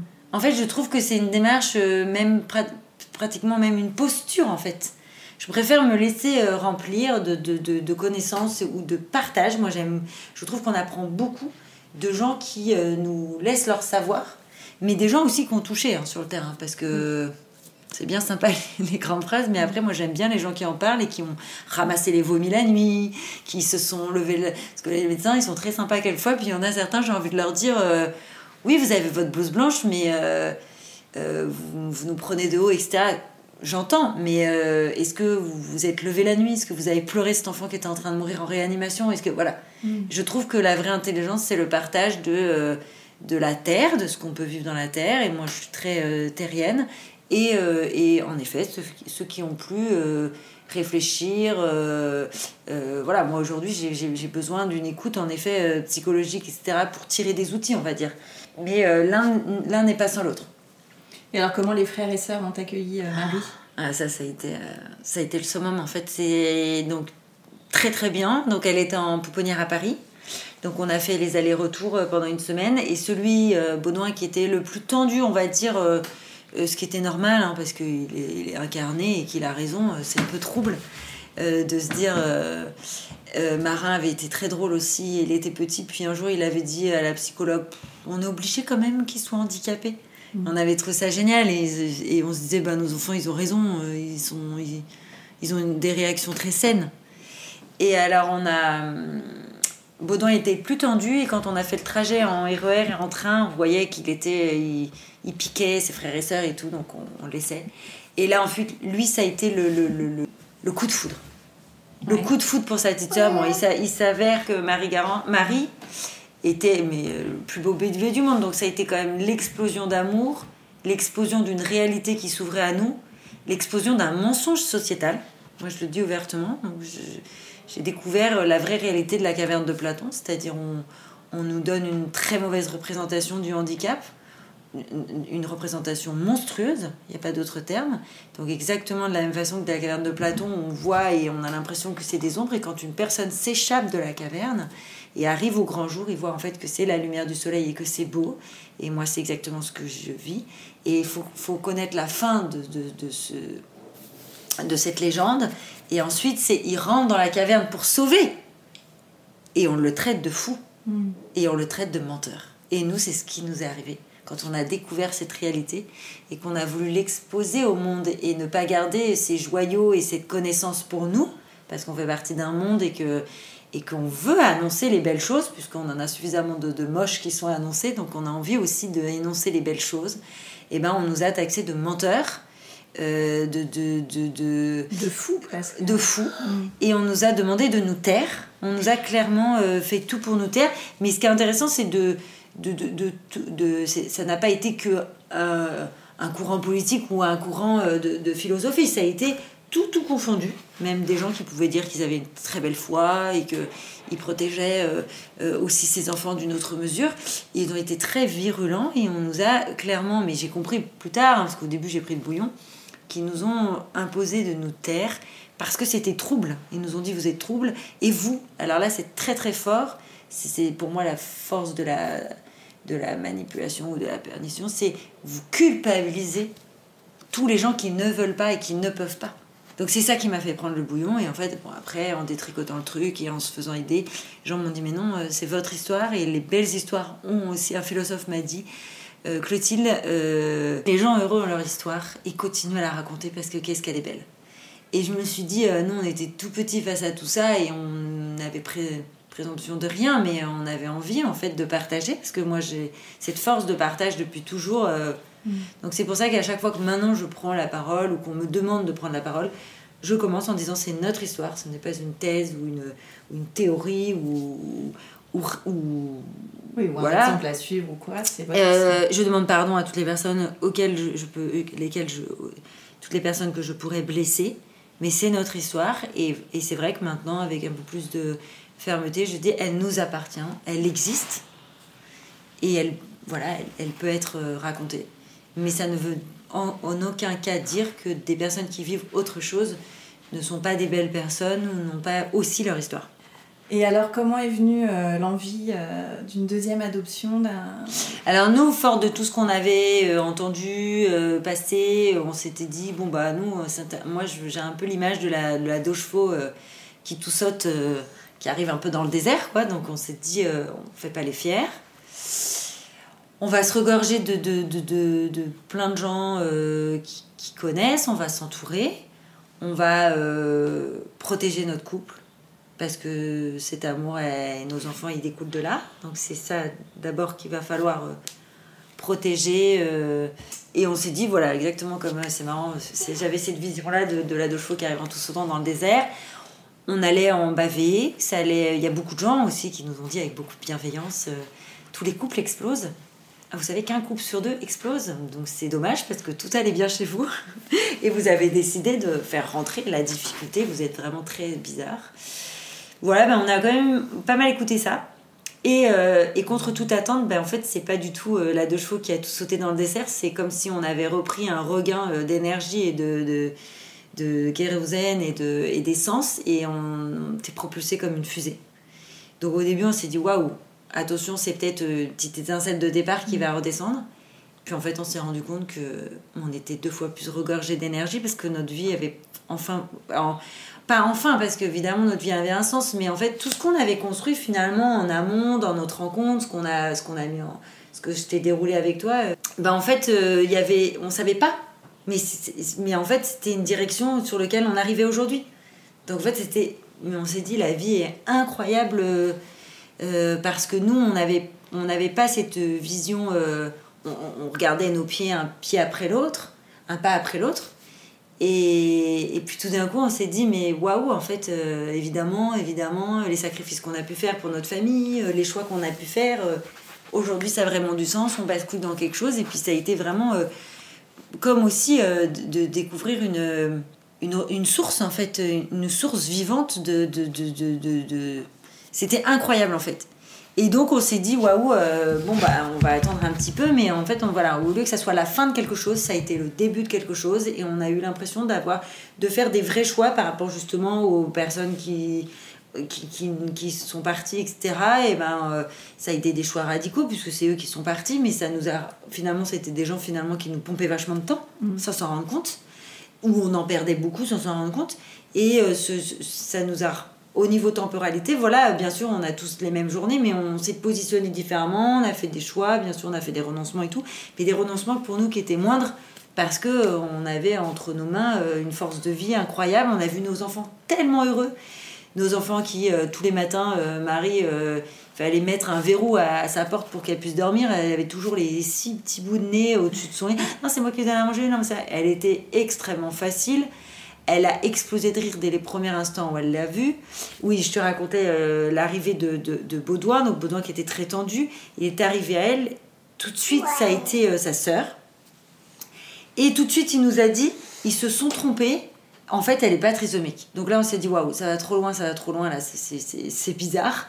Euh, on l'a pris à part, on lui a dit, on lui a bien expliqué, on lui a dit, si, si, euh, ils ne se sont pas trompés, on va t'expliquer, c'est un cariotype, voilà, c'est quelque chose dont on ne peut pas se tromper, euh, c'est quelque chose qu'elle aura à vie, c'est son génome, enfin voilà, on est rentré un peu dans des considérations, parce qu'il était capable de les comprendre. Par contre, tu as raison, elle est très belle, et c'est l'ironie de la vie, et c'est l'ironie de, de, un peu, on va dire, cinglante de l'homme.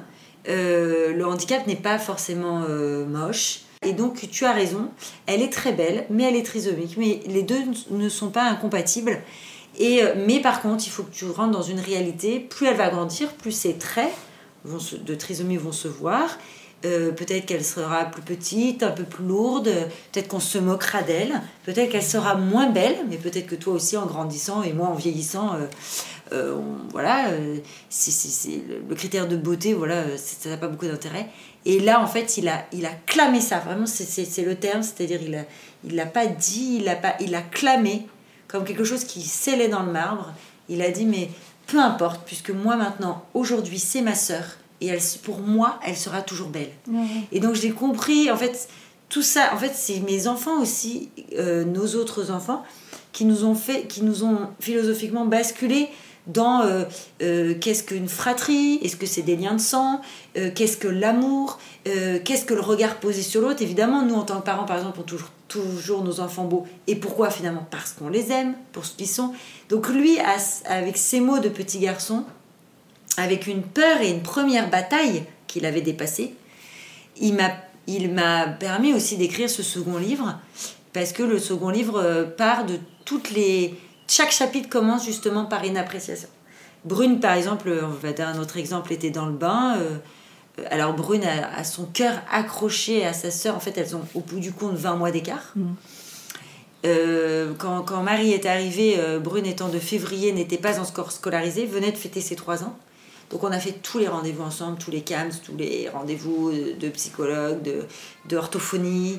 Et les orthophonistes et spécialistes étaient bien malins de toujours faire rentrer euh, Brune dans la ronde et lui ont expliqué, comme Brune avait déjà 3 ans, elle parlait très très bien, elle comprenait.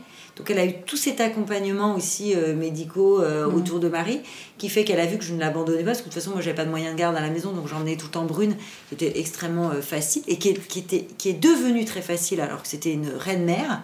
C'était c'était notre lion, on aussi bien par la taille de ses cheveux que par son caractère, on l'appelle toujours comme ça. Elle est devenue une maman lionne pour sa sœur, d'une force incroyable et d'une beauté, qui aujourd'hui leur cœur est toujours. Et quand elle était petite, quand Marie pleurait, Brune pleurait, quand Brune pleurait, Marie pleurait, leur cœur était, mais c'était la force d'une fratrie, mais comme si dans sa propre chair, Brune avait pu comprendre que sa petite sœur avant avait été rejetée. C'est quelque mhm. chose de très animal en fait. Hein. C'est vraiment exceptionnel. Donc elle dormait dans la même chambre, je l'ai retrouvée dans le même lit. Et, euh, et, euh, et donc euh, Brune, un jour, je la baigne dans le bain je la baigne, je la lave, et euh, avec beaucoup de force, elle me dit euh, Maman, tu m'as menti. Et vraiment avec les maxillaires euh, serrés, en colère, enfin c'est vraiment une petite fille énormément de caractère. Alors je dis un peu penaud, je lui dis mince, qu'est-ce que j'ai dû raconter Peut-être contre carabistou pour essayer de, de temps en temps avoir un peu la paix ou quoi. Je me suis dit mince, mince, je faisais pas trop la fière. Bon, j'essaye de pas trop mentir, mais je me dis peut-être que ça devait être des histoires de considération d'adulte ou je sais pas quoi. Et elle me dit Tu m'as menti, il n'y a pas que les légumes qui font grandir, il y a aussi les sentiments. Oh, waouh Et j'ai trouvé, et je me suis dit En fait, Marie est arrivée chez nous, et en fait, c'est comme si un monde poétique, c'était vraiment le petit prince à l'état nature. Euh, quoi, à l'état. Euh, et tout a été comme ça, pétri de petites choses comme ça, accroché à une réalité aussi de beaucoup de rendez-vous médicaux, mais d'une poésie en fait. Et on a appris, après je l'ai raconté dans un TEDx, à redécouvrir le monde, à, se rapproprier euh, euh, des sensations euh, du, vent sur un visage, parce que Marie par exemple exposait de rire, de regarder un oiseau faire sa toilette, parce que Marie peut passer des heures à regarder ça et en rigoler encore, et je sais qu'à 70 ans elle en rigolera encore parce qu'ils ont cette appréciation du monde. Ce sont des petits princes en fait. Ce sont des, enfants qui ont des, adultes après qui ont comme des cœurs d'or d'enfants. Et on, est en train de les broyer. Alors qu'en fait, c'est dans les, les coachings et tout, on, veut et on essaye d'amener les gens à ça. Et quand on les a devant les yeux, on les traite de, noms atroces et on les réduit à même pas une humanité. Donc c'est là où je vous dis, on est dans c'est là où je te dis, on est dans une société euh, schizophrène.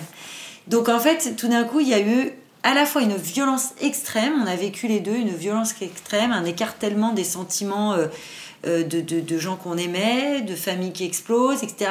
Et à la fois une douceur à l'intérieur de notre famille, de notre couple aussi. Moi, j'ai plus du tout regardé mon mari de la même façon. J'ai appris à regarder mes enfants en me disant mais waouh, en fait, mes enfants sont tous plus ou moins handicapés. Je suis en train de les broyer, à les mettre tous dans une même école. Ils ont tous projets de vie différents une attention différente à avoir à chacun. Alors tout le monde nous avait dit, vous, vous allez la mettre sous cloche, euh, comme la rose un peu du petit prince. Et en fait, c'est tout l'inverse, parce que ces enfants handicapés sont tous sauf narcissiques, inconsciemment, et renvoient la lumière aux autres. Mmh. Et euh, c'est toute leur beauté, en fait, hein, toute leur poésie intérieure. Et j'ai découvert qu'en fait, elle, elle, me renvoyait euh, la beauté de ses frères et sœurs, auxquels j'aurais été beaucoup trop vite et je broyé.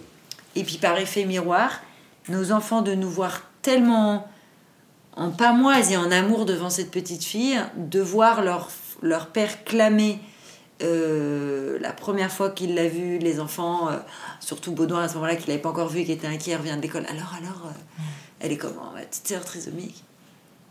Et Nico qui lui dit Elle est super belle et elle me ressemble. J'ai enfin réussi en rigolant à voir une fille blonde aux yeux bleus, puisqu'il est allemand. Et euh, moi, j'étais en retrait et j'ai vu la tête de mes garçons se dire, et ça a été, en fait, ça a été très drôle cette phrase et à la fois très forte, mais Nico s'était pas rendu compte de la force. C'est que les enfants, ils ont eu un switch dans leur tête en se disant, attends, ma petite sœur est porteuse de trisomie 21 et mon, mon père me dit qu'elle est belle et qu'elle lui ressemble. Et en fait, voilà, ça a été plein de switch comme ça, de ressemblance, d'appartenance, euh, qu'on pourrait décrypter avec euh, des gens euh, qui ont fait de la psychologie, de la psychiatrie, ça pourrait être intéressant. Hein. Peut-être que le, podcast va arriver dans leurs mains. J'aimerais bien, mais sans s'en rendre compte, grâce à la force de la vie, il y a des canaux en fait qui se sont ouverts sur, la, sur la maternité, sur la peur, sur eux, comment ils pouvaient être aimés de leurs parents. Et, et ça, c'est sûr qu'il y a des canaux qui se sont clairement ouverts de, de, comme des ports de leur peau de se dire en fait, et c'est à partir de là, j'ai l'impression qu'il y a des choses beaucoup plus simples aussi dans nos relations qui se sont mises en route dans notre famille parce que de façon réelle, ils se sont dit, inconsciemment et, consciemment, quoi qu'il arrive, mes parents m'aimeront. Mm. Parce que finalement, que demain j'ai un accident et qu'il me manque une jambe, ils m'aimeront parce que ma petite sœur trisomique, ils en sont tarés. Et puis on rigolait de sa trisomie, c'est-à-dire que évidemment qu'il y avait des choses qu'elle n'arrivait pas à faire et des choses qu'elle arrivait à faire. Et on, était ému des choses qu'elle arrivait à faire. Et on rigolait aussi de quelquefois du décalage dans, lequel, dans le monde dans lequel elle était. Et que la vie est drôle et que la, vie est... Et aujourd'hui encore, elle est, fantastique dans ses apprentissages. Puis tout d'un coup, on lui parle. Et, et, et en fait, ça n'a ni queue ni tête. Mais en fait, c'est drôle. Et en fait, on n'est pas assez drôle. Ouais. On n'est on pas drôle. C'est plus léger. Et puis c'est comme ça, elle est comme ça. Et je disais à mes amis, ben en fait, vous êtes tous paniqués. Elle ne passera pas son bac. Et alors mm. Est-ce qu'elle sera heureuse? Mais si tout le monde l'aime et si tout le monde la regarde correctement dans la rue, elle sera peut-être beaucoup plus heureuse que certaines personnes qui ont euh, la beauté, l'intelligence et qui se suicident et qui sont dans des détresses psychologiques énormes. Donc euh, en fait, nos enfants, ce qui est beau, c'est qu'ils se sont dit... Euh, et puis ils ont compris parce que les enfants ils sont malins et qu'ils sont, ils sont en vérité, ils ont bien vu qu'on faisait pas ça pour faire plaisir à Pierre-Paul Jacques. Ils ont vu qu'on perdait des amis parce qu'ils sont très malins. Et euh, mais ils ont, ils ont quand même été euh, ils nous ont vus, ils nous ont vus euh, à quatre pattes devant Marie, à même avec Nicolas parce qu'on s'entend super bien, à se bousculer dans le couloir. Non, c'est moi qui vais la chercher d'abord. Ils nous ont vus dans cette réalité de père et de mère complètement gaga de cette petite fille qui nous a mis à terre. C'est le terme. C'est, elle nous a mis à terre psychologiquement. Et, évidemment, euh, mais c'est vraiment, comme je le dis dans les une posture. C'est-à-dire qu'on on est des êtres debout et on court, on court, on court sans cesse. Et plus on avance dans les siècles, plus on court et on, perd, on, se perd soi-même. C'est pour mm. ça qu'il y a autant de burn-out et tout. Et elle, elle nous a obligés à repartir de la terre et à, à, nous, à nous mettre à terre. Et donc après, bien sûr, il y a eu la suite, qui nous a encore plus mis à terre. Et alors, comment s'est passée la suite, cette deuxième adoption? Donc après, fort de ça, on s'est posé la question, tout d'un coup, ça m'a retiraillé dans mes tripes de mer. Ça m'a fait un petit peu peur. Euh, bah, pas si longtemps que ça je pense moins d'un an. Et là, ça m'a fait un peu peur en me rappelant quand même euh, les assistantes sociales qui m'avaient dit, je me suis quand même posé la question, est-ce que je n'ai pas une maladie quand même et une boulimie? Et puis euh, en en discutant et en réfléchissant, je me suis dit, ben non, et puis voilà, euh, peut-être si, si c'est une boulimie. Après, je me suis dit, pourquoi on se complexifie? Mon mari est d'accord, moi je suis d'accord d'arrêter ma vie pour ses enfants, et nos enfants sont heureux. Donc il y a un moment, mm. ok, peut-être qu'on est en marge, mais si tout le monde s'y retrouve, au moins dans notre écosystème familial, euh, voilà quoi. Et, euh, et, donc on est reparti sur une démarche d'adoption, encore exactement comme après le deuxième accouchement, en se disant euh, autant là quand c'était des grossesses naturelles c'était des maux de cœur, autant là c'était des, difficultés avec les assistantes on se dit non c'était la première fois, ils vont, ils vont être plus sympas, pas plus sympas mais ils vont peut-être avoir moins peur ça va être moins agressif. Euh, parce que Nicolas, en fait, après, c'est vrai qu'on s'est posé la question d'un autre enfant, mais la vie nous a tellement gâtés. Après, on savait pas si ça allait vraiment être le cas, mais on s'est posé la question. Parce que moi, j'avais 35 De refaire un enfant biologique Bah oui, d'avoir un enfant biologique. Et ça, ça a été une sacrée question que j'énonce dans mon dernier livre, et on est, ou sur lequel on n'était pas d'accord. Ah oui. Au début. Euh, mais on s'ajustait. Il n'était pas question de. De toute façon, nous, moi, tous les deux, c'est jamais le désir de forcer l'autre d'aller. Il euh, faut que ce soit un vrai oui euh, posé en conscience. Donc en fait, Nicolas était plutôt partant pour une, un enfant biologique. Et, et moi, j'étais partante pour une autre adoption.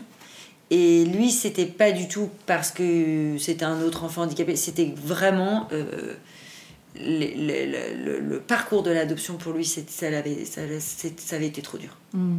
Et que c'était, pour nous, on a trouvé que c'était une perte de temps parce que justement, comme on avait été bloqué dans les pourquoi et nous, on voulait des comment, on voulait apprendre, on voulait rencontrer des gens, on voulait qu'on nous mette des lectures entre les mains et ça n'a pas été ça. Donc, euh, et je lui ai dit, mais non, mais euh, maintenant qu'on a un pied dans le handicap et que euh, ils ont des retours hein, réguliers. Euh, peut-être que. Et en fait, ça a été, encore comme une fois, comme quoi il vaut mieux pas avoir une boule de cristal, sinon on serait pas reparti. Ça a été beaucoup, beaucoup plus dur. Ah oui Puisqu'on a été jusqu'à un refus et on a fait un recours gracieux. Et ça a été plus dur aussi parce que là, ils nous ont dit non, mais attendez, les Noëls, en fait, euh, c'est bon, là. Vous allez jamais vous arrêter. limite, comme prescription médicale, on vous dit d'arrêter, quoi. Ah c'était à ce point-là. Et puis il y avait aussi, quand on était arrivé pour Marie, la difficulté parce que c'était un septième et là c'est un huitième. Et il y a quand même en France un gros problème sur l'appréciation euh, des familles nombreuses. C'est forcément névrose, c'est forcément. Alors, moi je clame pas forcément. Euh, je clame rien, c'est-à-dire qu'il n'y a pas pour moi un profil mieux qu'un autre. Mm. Mais pour moi, ce qui est important, c'est d'étudier chaque profil et chaque cas. Il y a des familles nombreuses où c'est une réelle catastrophe, oui. Euh, dans toute culture, hein, pas seulement en France, pas seulement chez les catholiques, etc., dans toute culture.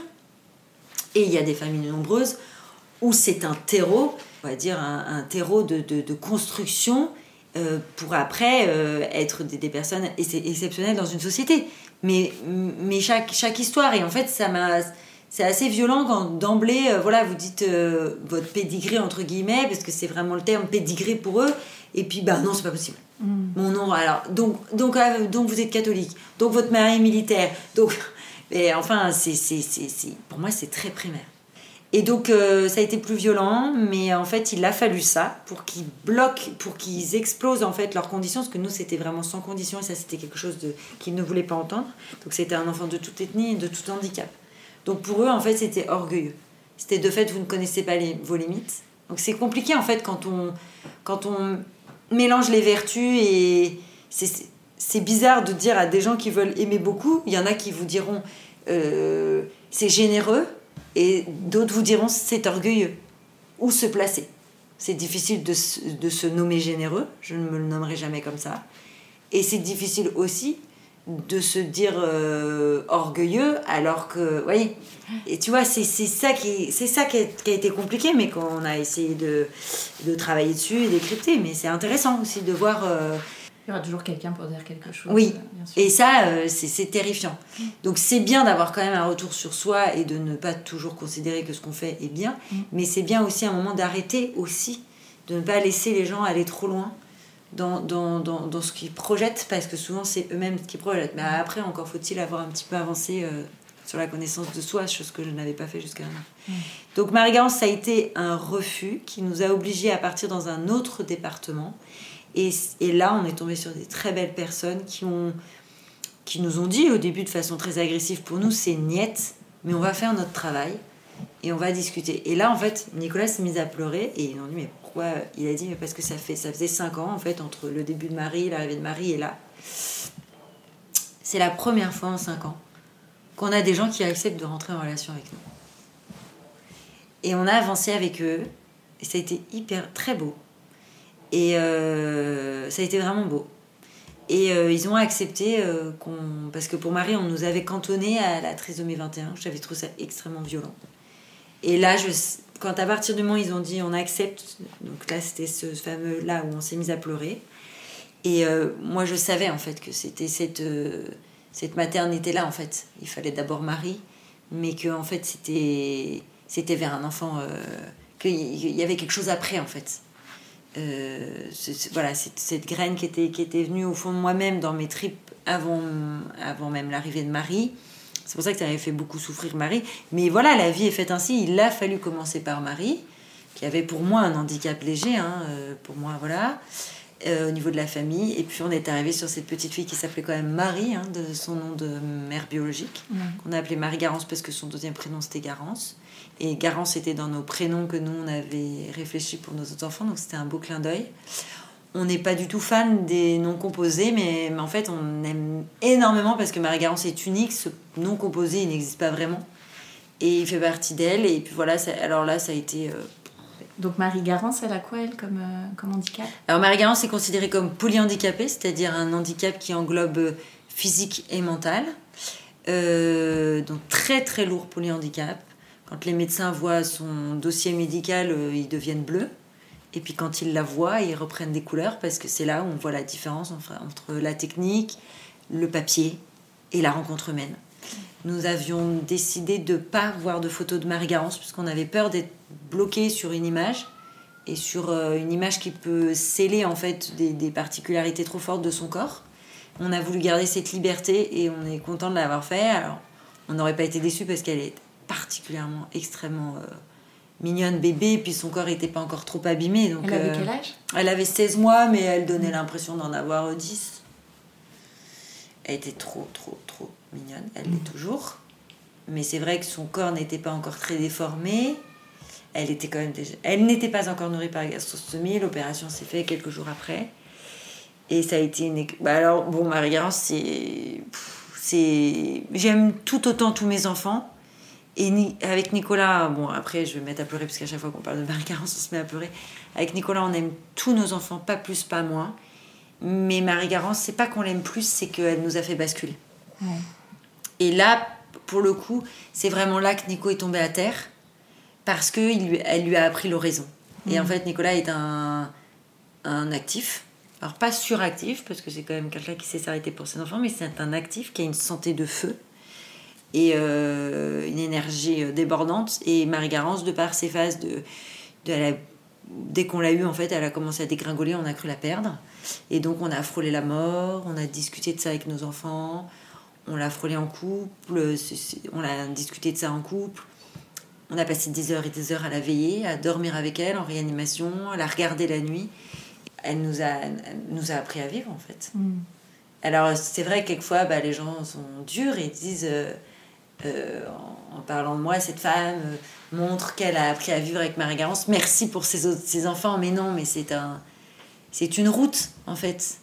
Comme, comme je t'ai expliqué, j'ai eu le désir de, et, une grande joie, hein, je te remercie de redire, ça a été cette première vie qui m'a, qui m'a traversée euh, physiquement et, et voilà, de façon animale de, de, mon corps pour, pour, pour l'accoucher. Et puis bah, après, il m'a fallu les autres pour peut-être en effet plus les apprécier, pas plus les apprécier, parce que je les aimais tendrement, mais me connaître moi, je crois, en fait. Je crois que c'était plutôt une, un accouchement de maïotique. Donc Marie-Garance, ça a été un gros tumulte quand même. Euh, quand je l'ai eu dans les bras, la fusion s'est faite tout de suite, mais ça a été un...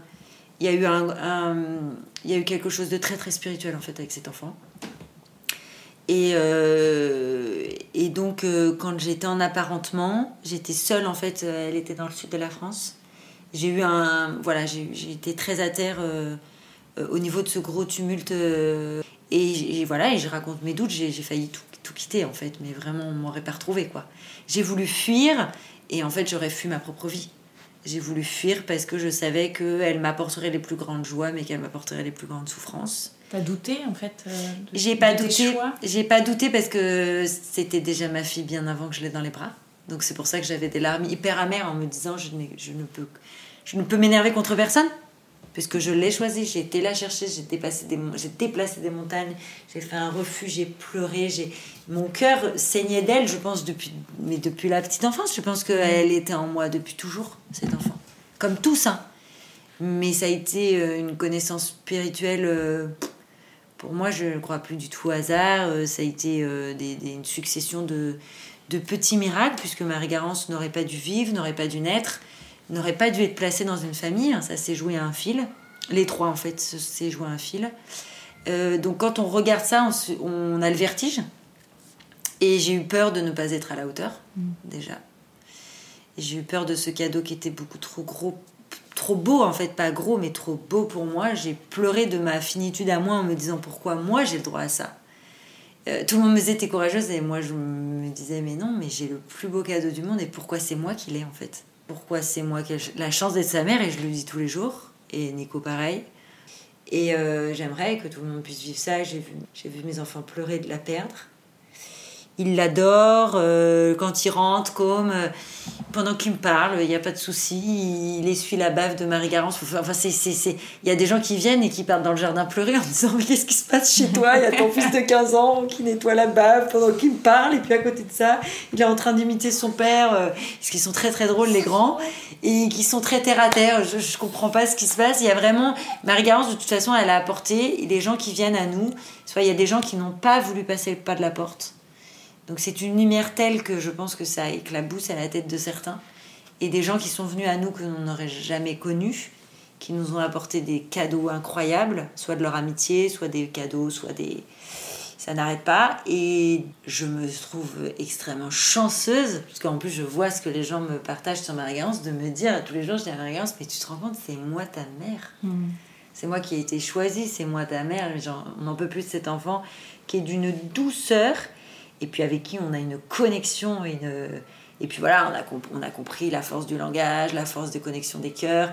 Moi, elle respire de façon différente euh, en fonction de... On est connecté. Mm.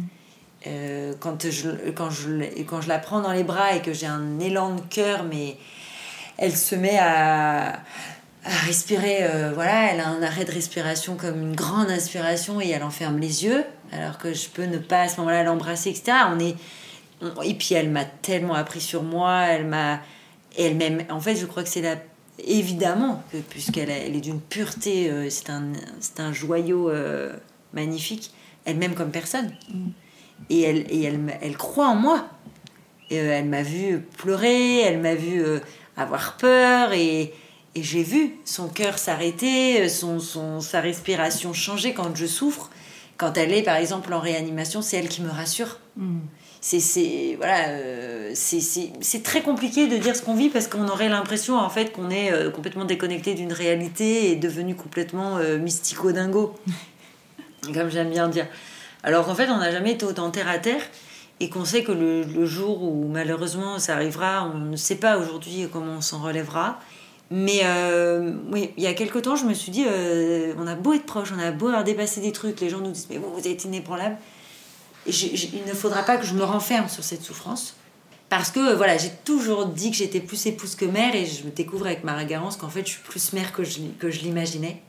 Je l'ai vu là parce que j'étais passée des montagnes pour elle pour l'appareillage et j'ai, j'ai été très en colère, je l'avoue, euh, euh, contre Nicolas. il faut que je, je, je, voilà, je, fasse aussi un chemin. Hein. Je suis loin d'être euh, parfaite. Et, mais on a la possibilité d'échanger, et, etc. Mais euh, je me suis rendu compte que j'étais beaucoup plus guerrière et maman lionne que je l'étais. Je pensais que je n'étais pas vraiment comme une maman italienne. J'avais des amis qui se définissaient moitié maman italienne, moitié maman juive, j'adorais. Mm. Mais je me disais, moi, finalement, euh, je les aime beaucoup, mes enfants, mais je crois que je, je donnerais plus peut-être ma vie pour mon mari. Et euh, ben, en fait, je me suis rendu compte que Marie-Garance, elle m'a, m'a fait sortir mes tripes et me positionner par rapport à, et que c'était hors de question qu'on touche un de ses cheveux ou qu'on ne lui donne pas toute la dignité dont elle mérite. Elle est en fauteuil ce que tu appelles les appareillages Ouais, elle est en fauteuil, elle va avoir une grosse, grosse, euh, un gros corset assez violent, compliqué, qui fait qu'on va avoir des problématiques pour l'habiller. Elle est nourrie par gastrostomie. Donc ça veut dire que bah, elle, elle, elle, est pas nourrie par la bouche, elle a une opération qui fait qu'elle a une petite valve au niveau de du ventre. Mais euh, voilà, elle, elle, n'est pas aveugle et elle entend très très bien. Elle a une schizoencéphalie euh, kystique bilatérale, c'est-à-dire qu'elle a une brèche dans le cerveau. Donc elle ne peut pas se dire, par exemple, je vais mettre ma main à ma bouche ou euh, je vais attraper un jouet. ou voilà. Elle commence à avoir un peu des... Alors, elle a beaucoup de mal, mais grâce à des spécialistes, on s'est rendu compte que volontairement, elle essayait de renclencher quelquefois des jeux. Donc ça, c'est une grande victoire pour nous. Mm. Pour elle aussi. Et euh, mais c'est seulement un bras. Donc t'es 24 heures sur 24 avec elle? Ouais, elle est deux jours, euh, elle est prise deux jours euh, en IME depuis peu, mais c'est. bah moi, il faut, faut que je grandisse un peu. Hein, J'ai pas le droit de la garder à moi, c'est pas ma poupée. donc je la laisse aller vers des spécialistes qui sont très contents. En plus, c'est mignon parce qu'ils sont. à chaque fois que Marie-Garance, il y a des gens qui s'en occupent, ils sont tout gâteux. Et c'est vraiment beau parce qu'elle elle a eu une grosse hospitalisation il n'y a pas longtemps, on avait vraiment peur, on est resté 12 euh, jours et 12 nuits, donc on la, la quitte pas. Et euh, vraiment, je me suis rendu compte, ça a été très très dur cette hospitalisation, de nouveau, arpenter les hôpitaux, tout arrêter, faire garder les autres. Enfin, Ça a été, ça a été vraiment lourd et en toute honnêteté, j'avais pas le courage. Et euh, les hôpitaux, en plus, on peut rien faire, quoi. Parce qu'on est tout le temps arrêté. Il y en a qui disent, bah, profitez-en pour lire. Mais non, en fait, les gens connaissent pas. On est, on est, euh, démo, on est, moi, j'étais en démobilisation totale, en fait. Donc euh, après, il faut remonter cette fatigue. Enfin, c'est compliqué. Et en fait, j'ai beaucoup de fait, j'ai beaucoup réfléchi, j'ai un petit peu écrit. Et je me suis rendu compte que, en fait, tous les gens qui sont venus dans sa chambre, elle les a mis à genoux. Il y en avait qui arrivaient avec leur blouse blanche assez violent, euh, leur téléphone, tous leurs crayons. Euh, moi, je sais, assis sur leur savoir. J'ai lu, j'ai lu le. donc, oui, je viens de voir son dossier. Alors, le dossier, euh, il pèse un, c'est un pavé. et pourquoi vous l'avez adopté Un peu, voilà, dans leur connaissance. et puis, hop, ils se retournent vers Marie-Garance qui, soit par des bruits, les appelle, en fait. Ah, mais. elle comprend ou quoi? Ils se mm. rendent compte qu'en fait, c'est pas, on ne parle pas d'un dossier, on parle d'un enfant. Et la rencontre humaine se fait et le, le switch du cœur et intérieur se fait. Et là, je me disais, mais t'es surpuissante, Marie-Garance, de ta mm. toute petite fragilité, de ta immense fragilité, de ta toute petitesse aux yeux du monde, en fait, qu'elle est grande, aux yeux terrestres. Elle arrive à, faire dégringoler les plus puissants, en gros, de ce monde. Et il n'y en a pas un, pas un qui résiste, soit à son sourire, soit euh, elle, elle, est de rire. Le rire de Marie Garance, bah, tout le monde pleure en fait. C'est surtout. Euh, Frédéric, elle, elle, elle, est folle de son petit frère et elle a très bien compris quand son petit frère est arrivé, elle l'a accueilli vraiment comme une grande sœur. Et alors lui. Euh, alors comment il est arrivé ce petit chou là qui est dans mes bras, Frédéric? Donc Frédéric, qui s'appelle euh, Frédéric de sa mère biologique, on a souhaité aussi garder son prénom parce qu'il est arrivé beaucoup plus tard, il arrivé à deux ans et demi, il parlait déjà comme un livre ouvert et il marchait. Donc c'est une maternité un peu rapide. Parce que qui dit marcher euh, dit aussi beaucoup de bêtises et beaucoup de choses dangereuses. Mhm. Donc on n'a pas le temps de, se remettre de ses hormones et de savoir comment il fonctionne un peu. Euh, c'est vrai que la nature est bien faite. C'est quand même pratique d'avoir un bébé où euh, de temps en temps on peut le poser pour aller pleurer ou, ou pour aller dormir. Donc ça a été une maternité qui est arrivée et qui a été violente. un petit garçon qui parlait comme un livre ouvert, qui nous a appelé papa-maman pour la première fois. Euh, Dès qu'il vous a appelé, il vous a appelé papa, maman.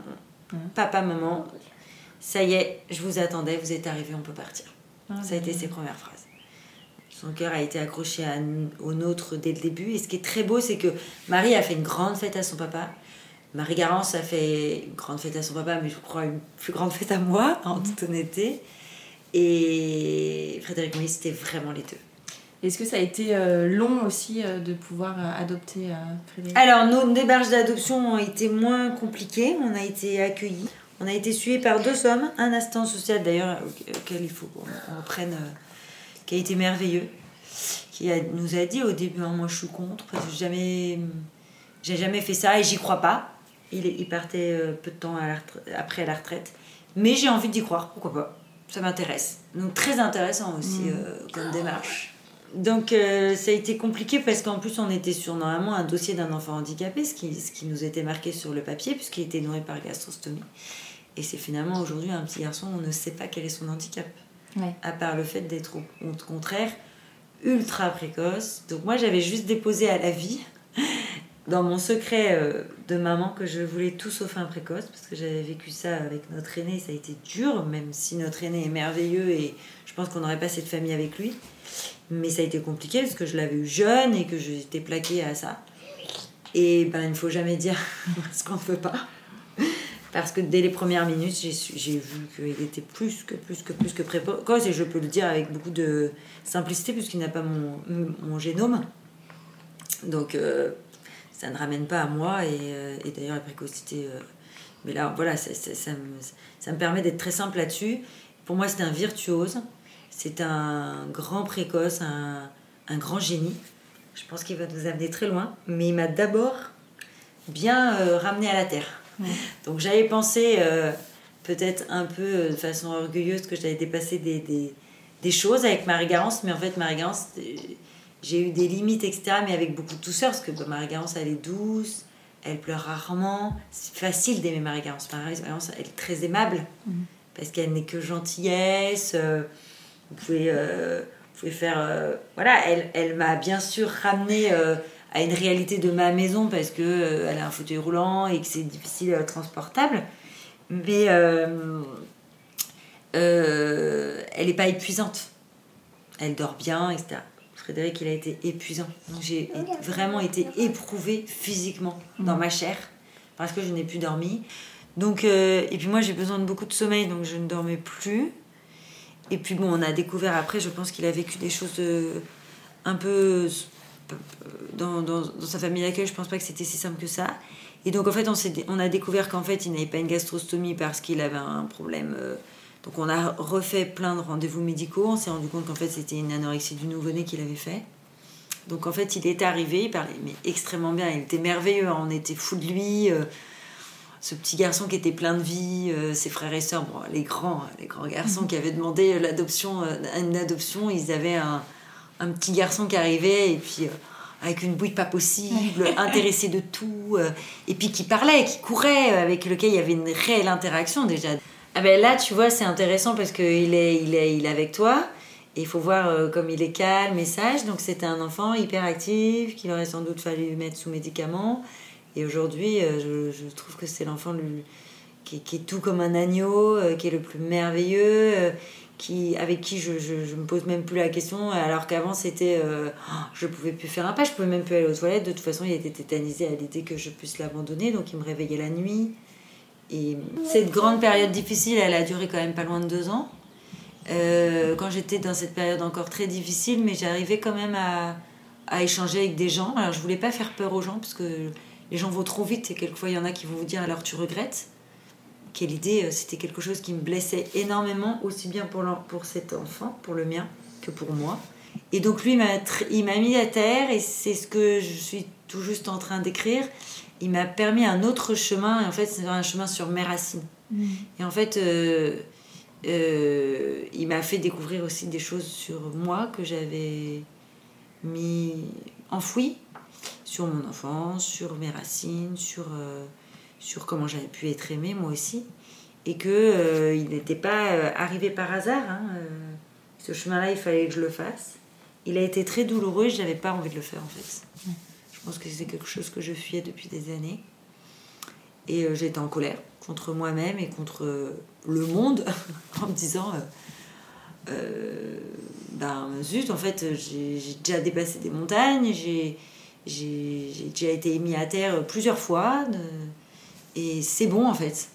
Stop. Et puis j'ai compris qu'en fait la vie n'était intéressante que quand on était mis à terre et qu'on se relevait de ses cendres. Mais euh, on n'a pas forcément envie. Puis on a peur un jour. Euh, moi j'avais peur euh, de me dire je vais être remis à terre et je me relèverai pas de mes cendres, mais le ressort en fait il va péter. Et je vais, je vais tomber en fait. Et en fait là non, parce que j'ai neuf enfants dans les bras et non. Et donc voilà, et c'est le confinement qui nous l'a sauvé, qui nous a tous sauvés. Regardez des photos. Comme quoi le confinement a été bon pour certaines familles. Ça vous a sauvé par rapport à quoi? Mais En fait, moi j'ai commencé un pré-confinement. J'ai compris que Frédéric, il fallait plus personne, qui, plus, personne pouvait venir me voir. Une amie qui me parlait, il faisait exprès de parler plus fort. Euh, il faisait exprès de faire des bêtises, de hurler. il se redégroupait en fait. Hmm. Il se réagitait deux fois plus il s'accrochait à la personne quand elle partait. Donc il pouvait s'accrocher euh, juste à un livreur qui venait apporter quelque chose. Il savait plus où mettre son amour. Il avait peur de tout. Il le disait pas. Il était en mode guerrier, mais trop guerrier pour, pour lui. À la fois, il avait très envie d'apprendre et à la fois, il était tellement déstructuré euh, émotionnellement, donc il était écartelé. Et moi, je me suis dit, mais en fait, euh, moi qui ai beaucoup d'espérance, là, je me suis dit, en fait, c'est raté, quoi. Ça va pas marcher parce que euh, euh, moi, la précocité, je l'ai connue à un tout petit niveau avec un enfant qui avait été désiré, aimé. Mm. Et déjà, ça a été compliqué. Là, maintenant, il y en a huit au-dessus. Euh, mais moi, ça faille d'abandon et ben, je vais pas y arriver en fait. Donc maintenant, stop, en fait, vous êtes l'univers entier et l'humanité, vous êtes trompés. Mais à côté de ça, euh, c'était le mien. Donc euh, de toute façon, euh, après j'ai vu mon mari tellement l'aimer. Ça, ça m'a énormément aidé. J'ai pas du tout vu mon mari s'écrouler. J'ai pas du tout vu une seule fois mon mari me dire non mais qu'est-ce qu'on a fait quoi. C'était vraiment le pas de trop. lui, il en était fou. Et d'ailleurs, physiquement, il lui ressemble de plus en plus. Mm. Les frères et sœurs, c'était juste pas possible. Marie, alors ça a été l'amour impossible entre les deux dès la première fois. Puis ils avaient la même taille, parce que Marie avait des problèmes de croissance. Marie Garance, lui, il n'était pas fan. Mais Marie Garance, elle, dès qu'elle le voyait s'approcher, ou dès qu'elle euh, euh, elle le sentait, elle s'animait. Et d'ailleurs, bon, après, je me suis dit, bon, c'est peut-être moi, la mère, qui machin. Mm. Et tout d'un. En fait, les spécialistes qui la voyaient à l'extérieur m'ont demandé un jour, mais il se passe quelque chose chez vous, Marie-Garance On la trouve beaucoup plus ouverte, beaucoup plus joyeuse. Donc j'ai compris que c'était pas du tout moi qui voyais ça et qui téléguidais ça dans mes propres intérêts, peut-être même de mère, mm. que c'était vraiment réel. Marie-Garance, c'est ça qui est beau, c'est que on était hyper émus aussi euh, la première fois de dire Marie-Garance, tu vas devenir grande sœur. On l'a rentrée aussi dans ce projet. Et on a été hyper émus de voir avec quels yeux et, et quand elle voyait ses agitations, elle, elle rigolait beaucoup et on voit qu'elle a une certaine sagesse en fait de par son handicap et elle, euh, elle, elle était très douce, elle, euh, elle, euh, elle avait toujours des yeux hyper tendres vis-à-vis de lui comme si elle voulait le, le, le, l'envelopper de, beaucoup d'amour et de lui dire allez pousse-toi Maintenant, c'est bon, pose tes valises, c'est fini, c'est pour la vie. Et Fredo, il est, incroyable. Hein. il, dit, il nous a dit beaucoup de choses. Il m'a dit quand même que je l'avais sauvé. Il m'a dit que j'étais gentille. On, faisait le jeu de. Je lui avais appris et inventé une petite comptine avec lui. Euh, qu'est-ce qu'une maman? Une maman, ça ne part jamais. Une maman, ça aime, ça protège, ça console. Euh, c'est là quand on a mal, quand on a peur. Enfin, on faisait plein de petites comptines comme ça qu'on apprenait par cœur. Et, euh, je commençais la comptine, il devait la finir. Enfin, c'est des choses que j'avais jamais fait avec mes autres enfants, donc comme quoi on a des ressources. Hein. Mm. On a euh, appris à aller regarder, c'est ce que j'ai raconté dans des textes, les, les étoiles la nuit parce qu'il vomissait et qu'il avait beaucoup. Alors, moi qui ai eu beaucoup, beaucoup de nausées, j'ai compris en fait quand il mettait beaucoup la tête en arrière et qu'on croyait que c'était des épilepsies, en fait c'était ces nausées en permanence qui n'avaient jamais été décryptées ça m'a rentré aussi dans une colère quand même de me dire en 2021, en 2020, on envoie des gens dans la Lune et on n'est même pas capable de s'occuper d'un pupitre de l'État. Moi, ça me, voilà, c'est des interrogations. Après, voilà, il y a un moment, euh, euh, un jour, quelqu'un me disait euh, ce qui est important, c'est et toi, ce que tu fais, les autres, peu importe. C'est vrai que c'est important de toujours se recentrer, de pas. Voilà, on peut quand même dire que c'est des interrogations, mais maintenant, nous, qu'est-ce qu'on peut en faire de ça? Et donc, on a inventé plein d'histoires, on a passé beaucoup, beaucoup de temps ensemble. J'ai compris ce que disait le petit prince avec, avec la rose, avec le renard, que ben, on s'apprivoise pas comme ça. Que l'amour, c'est le temps passé, de voir comment l'autre fonctionne, de décrypter euh, les verrous, ce, qui fait, ce, qui fait, ce qui fait que l'autre, ça le rend heureux.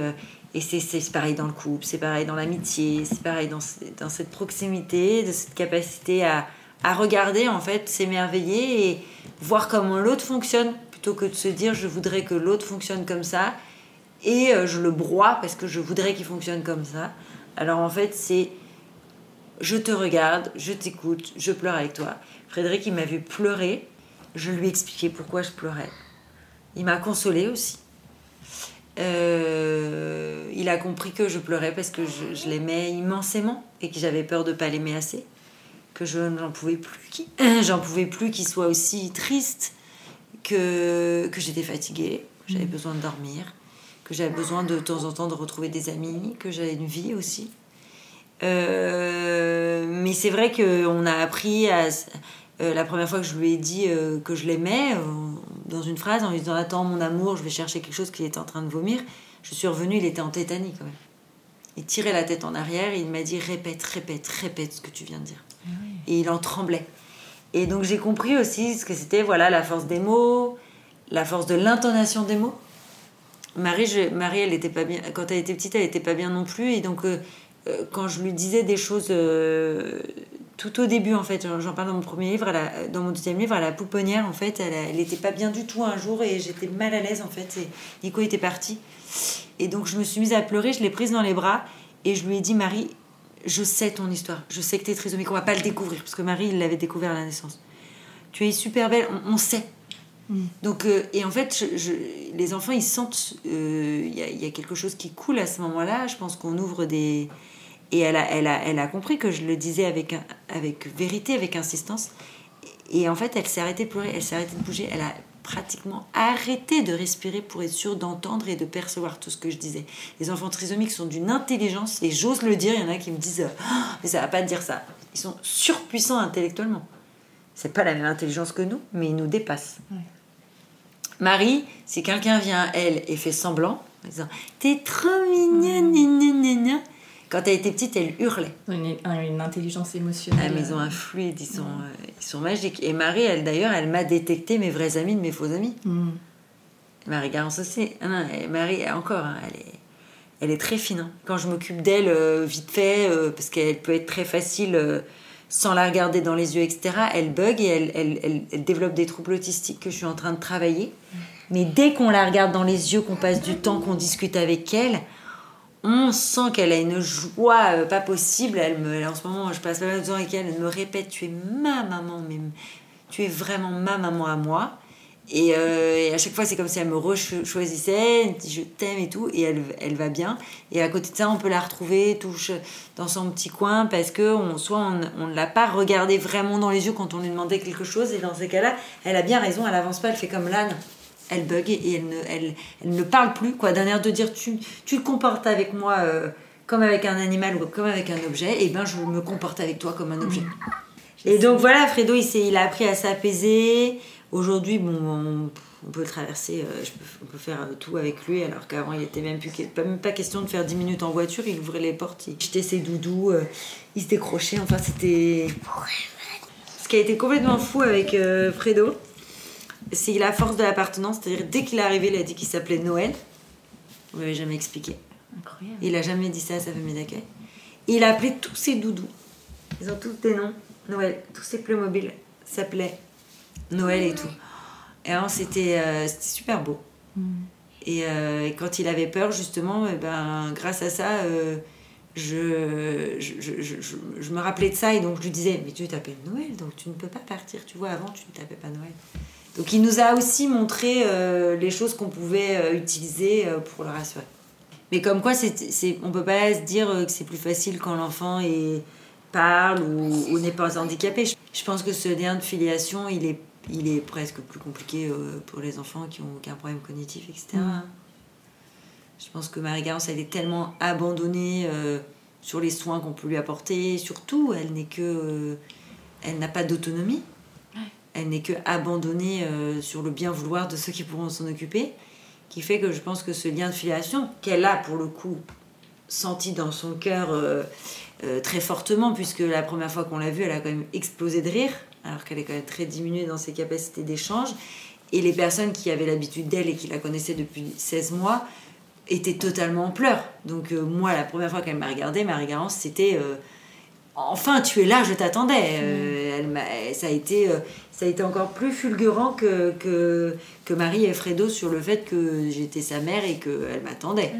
Et alors aujourd'hui, euh, à neuf enfants, est-ce que, bah, est-ce que vous êtes au complet D'après toi? On se sent vraiment au complet là depuis quelques temps. Parce qu'en plus, Nicolas a quand même fêté ses 50 ans, même mmh. s'il fait très jeune.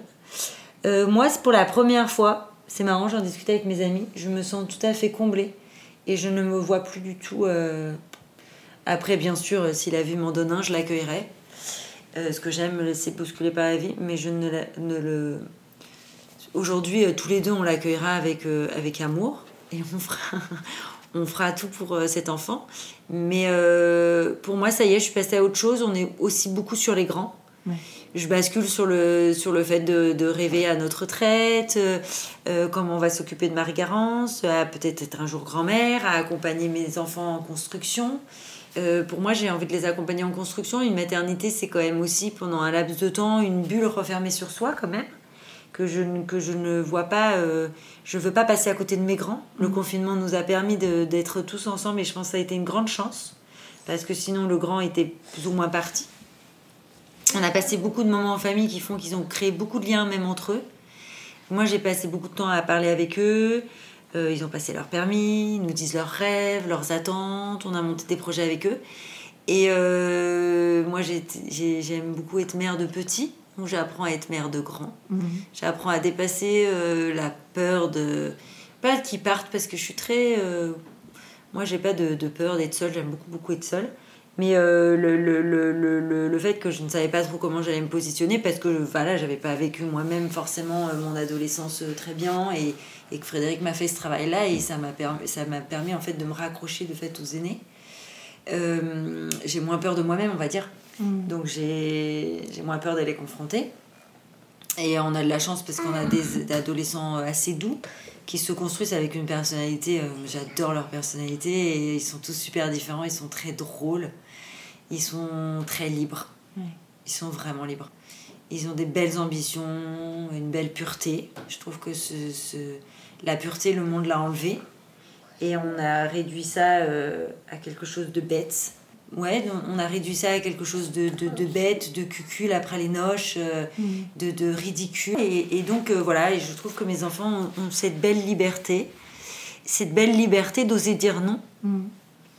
Et je trouve ça bien et, voilà, d'oser dire non et en liberté, c'est-à-dire non imposé par, euh, par, moi ou par d'autres. Et, euh, et, je trouve ça hyper fort en fait.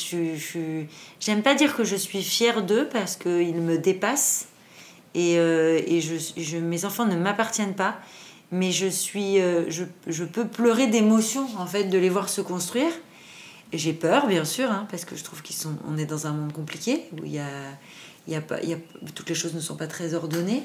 Mais euh, je, je, je, je, ne, c'est à, eux de faire leur choix et c'est à eux de se prendre aussi leur gamelle qui leur permettra. J'espère qu'ils ont suffisamment de colonne vertébrale pour se relever de leur gamelle. Mais euh, c'est vrai que j'aime leur personnalité. Euh, ouais, voilà, je répète, ils me font beaucoup rire, ils me font beaucoup réfléchir. Et euh, voilà, c'est la chance de les avoir eus jeunes. Je les trouve euh, bien au-delà de nous. Je suis très étonnée de la magie du génome et de, de, de, voilà, de ce que notre amour a pu engendrer. Et, mais voilà, je considère que ce n'est pas nous. C'est la force de ces trois petits qui sont arrivés à nous, la force de la vie, la force des rencontres. Et tu sais, ils ont, ils ont rencontré des gens qui ont abandonné leur enfant, par exemple, qui sont venus nous voir, qui sont après allés le rechercher ils ont rencontré euh, une femme en détresse qui est venue chez nous. Euh, et dont on a qui attendait euh, deux jumelles dont une était porteuse d'une trisomie 21 et qui c'est Nico qui l'a amenée à coucher et nos enfants ont vu ces deux petites filles dans notre salon quelque temps après l'accouchement ils ont vécu aussi des choses qu'on n'aurait jamais pu pouvoir vivre comme si on avait été un peu dans toutes les tribus du monde mmh. Et alors, qu'est-ce que ça a changé chez toi, euh, la maternité? Bah, ça, ça, a tout changé. Hein. Ça en fait, je pense que c'est pas seulement que ça m'a tout changé, ça m'a tout appris. Je partirais plutôt là-dessus. Ça m'a appris à être faible. Et je pense que c'est ce qu'il y a de plus important en fait sur, sur Terre, c'est de savoir qu'on peut être faible. Comme ça, on évite de broyer ceux qui le sont. Et, euh, et de prendre compte d'eux. Donc ça, je pense que déjà, c'est une des plus grandes valeurs. Donc ça m'a appris à être faible, ça m'a appris à, souffrir dans ma chair, donc d'être en connexion. Euh, par exemple, quand je vomissais beaucoup, et eh ben, je pensais à toutes ces femmes qui étaient sous chimio. Donc ces souffrances que j'ai eues par ma maternité, ça m'a connecté en fait aux autres femmes du monde. Et à me rendre compte qu'en fait on est dans un collectif, on est, on est dans une société malheureusement où on nous dit prends soin de toi, pense à toi. Et je pense que c'est le plus grand mal de notre monde. Et je pense qu'il est temps de se rendre compte que tout ce qu'on fait, de bien ou de mal a un impact sur l'humanité. Et que quand on réalise ça, en fait, la, vie vaut encore plus le coup d'être vécue, je trouve, plutôt que de vivre pour sa pomme. Donc voilà, la maternité, elle m'a appris ça, à me connecter aux autres. Elle m'a appris à souffrir, à, comprendre que rien ne nous appartenait. Parce que j'aime pas dire mes enfants. Elle m'a appris euh, à être en vérité. Parce que si on est on peut masquer beaucoup de choses et je pense que c'est une complexité de notre monde qu'on véhicule beaucoup avec les réseaux sociaux. Les gens veulent raconter une vie, mais en face à une maternité, il faut être en vérité parce que sinon on en paye les conséquences derrière. Nos enfants sont pas idiots et nos enfants ne peuvent pas se construire avec des mensonges et des faux semblants. Euh, et puis ben, bien sûr, les enfants ont tout appris de moi parce que j'ai dû retravailler mon passé, mes souffrances d'enfance, mon enfance. Euh, pourquoi cette maternité? Évidemment, euh, c'est tout un sujet. Je pense qu'elle n'est pas anodine. Euh, voilà. Mais je pense que j'ai je t'ai dit les grandes lignes. Merci beaucoup Clotilde. Mais merci à toi. C'était vraiment un super moment. Merci d'être venu à nous. Et merci de m'avoir permis en fait d'accoucher, euh, je, prends ce terme, de tout ça. Comme quoi tu es vraiment euh, faite pour ça. Parce que tu nous aides à nous... Quoi, moi là aujourd'hui, euh, le, grand, le grand temps qu'on a passé ensemble, ça m'a permis de, tirer plein de ficelles et de, choses que j'ai envie d'aller retravailler dans ma maternité. Donc je te remercie infiniment. moi aussi. Merci pour tes confidences. Ah. Merci d'avoir écouté le tourbillon et si ce podcast vous plaît, vous pouvez le soutenir en mettant un avis et 5 étoiles sur votre application podcast. Cela m'aidera beaucoup. Pour échanger sur le sujet abordé avec Clotilde, laissez vos commentaires sous la photo de l'épisode 90 sur le compte Instagram Le Tourbillon Podcast. Et moi, je vous donne rendez-vous mardi prochain pour un nouvel épisode qui parle de la maternité, la vraie.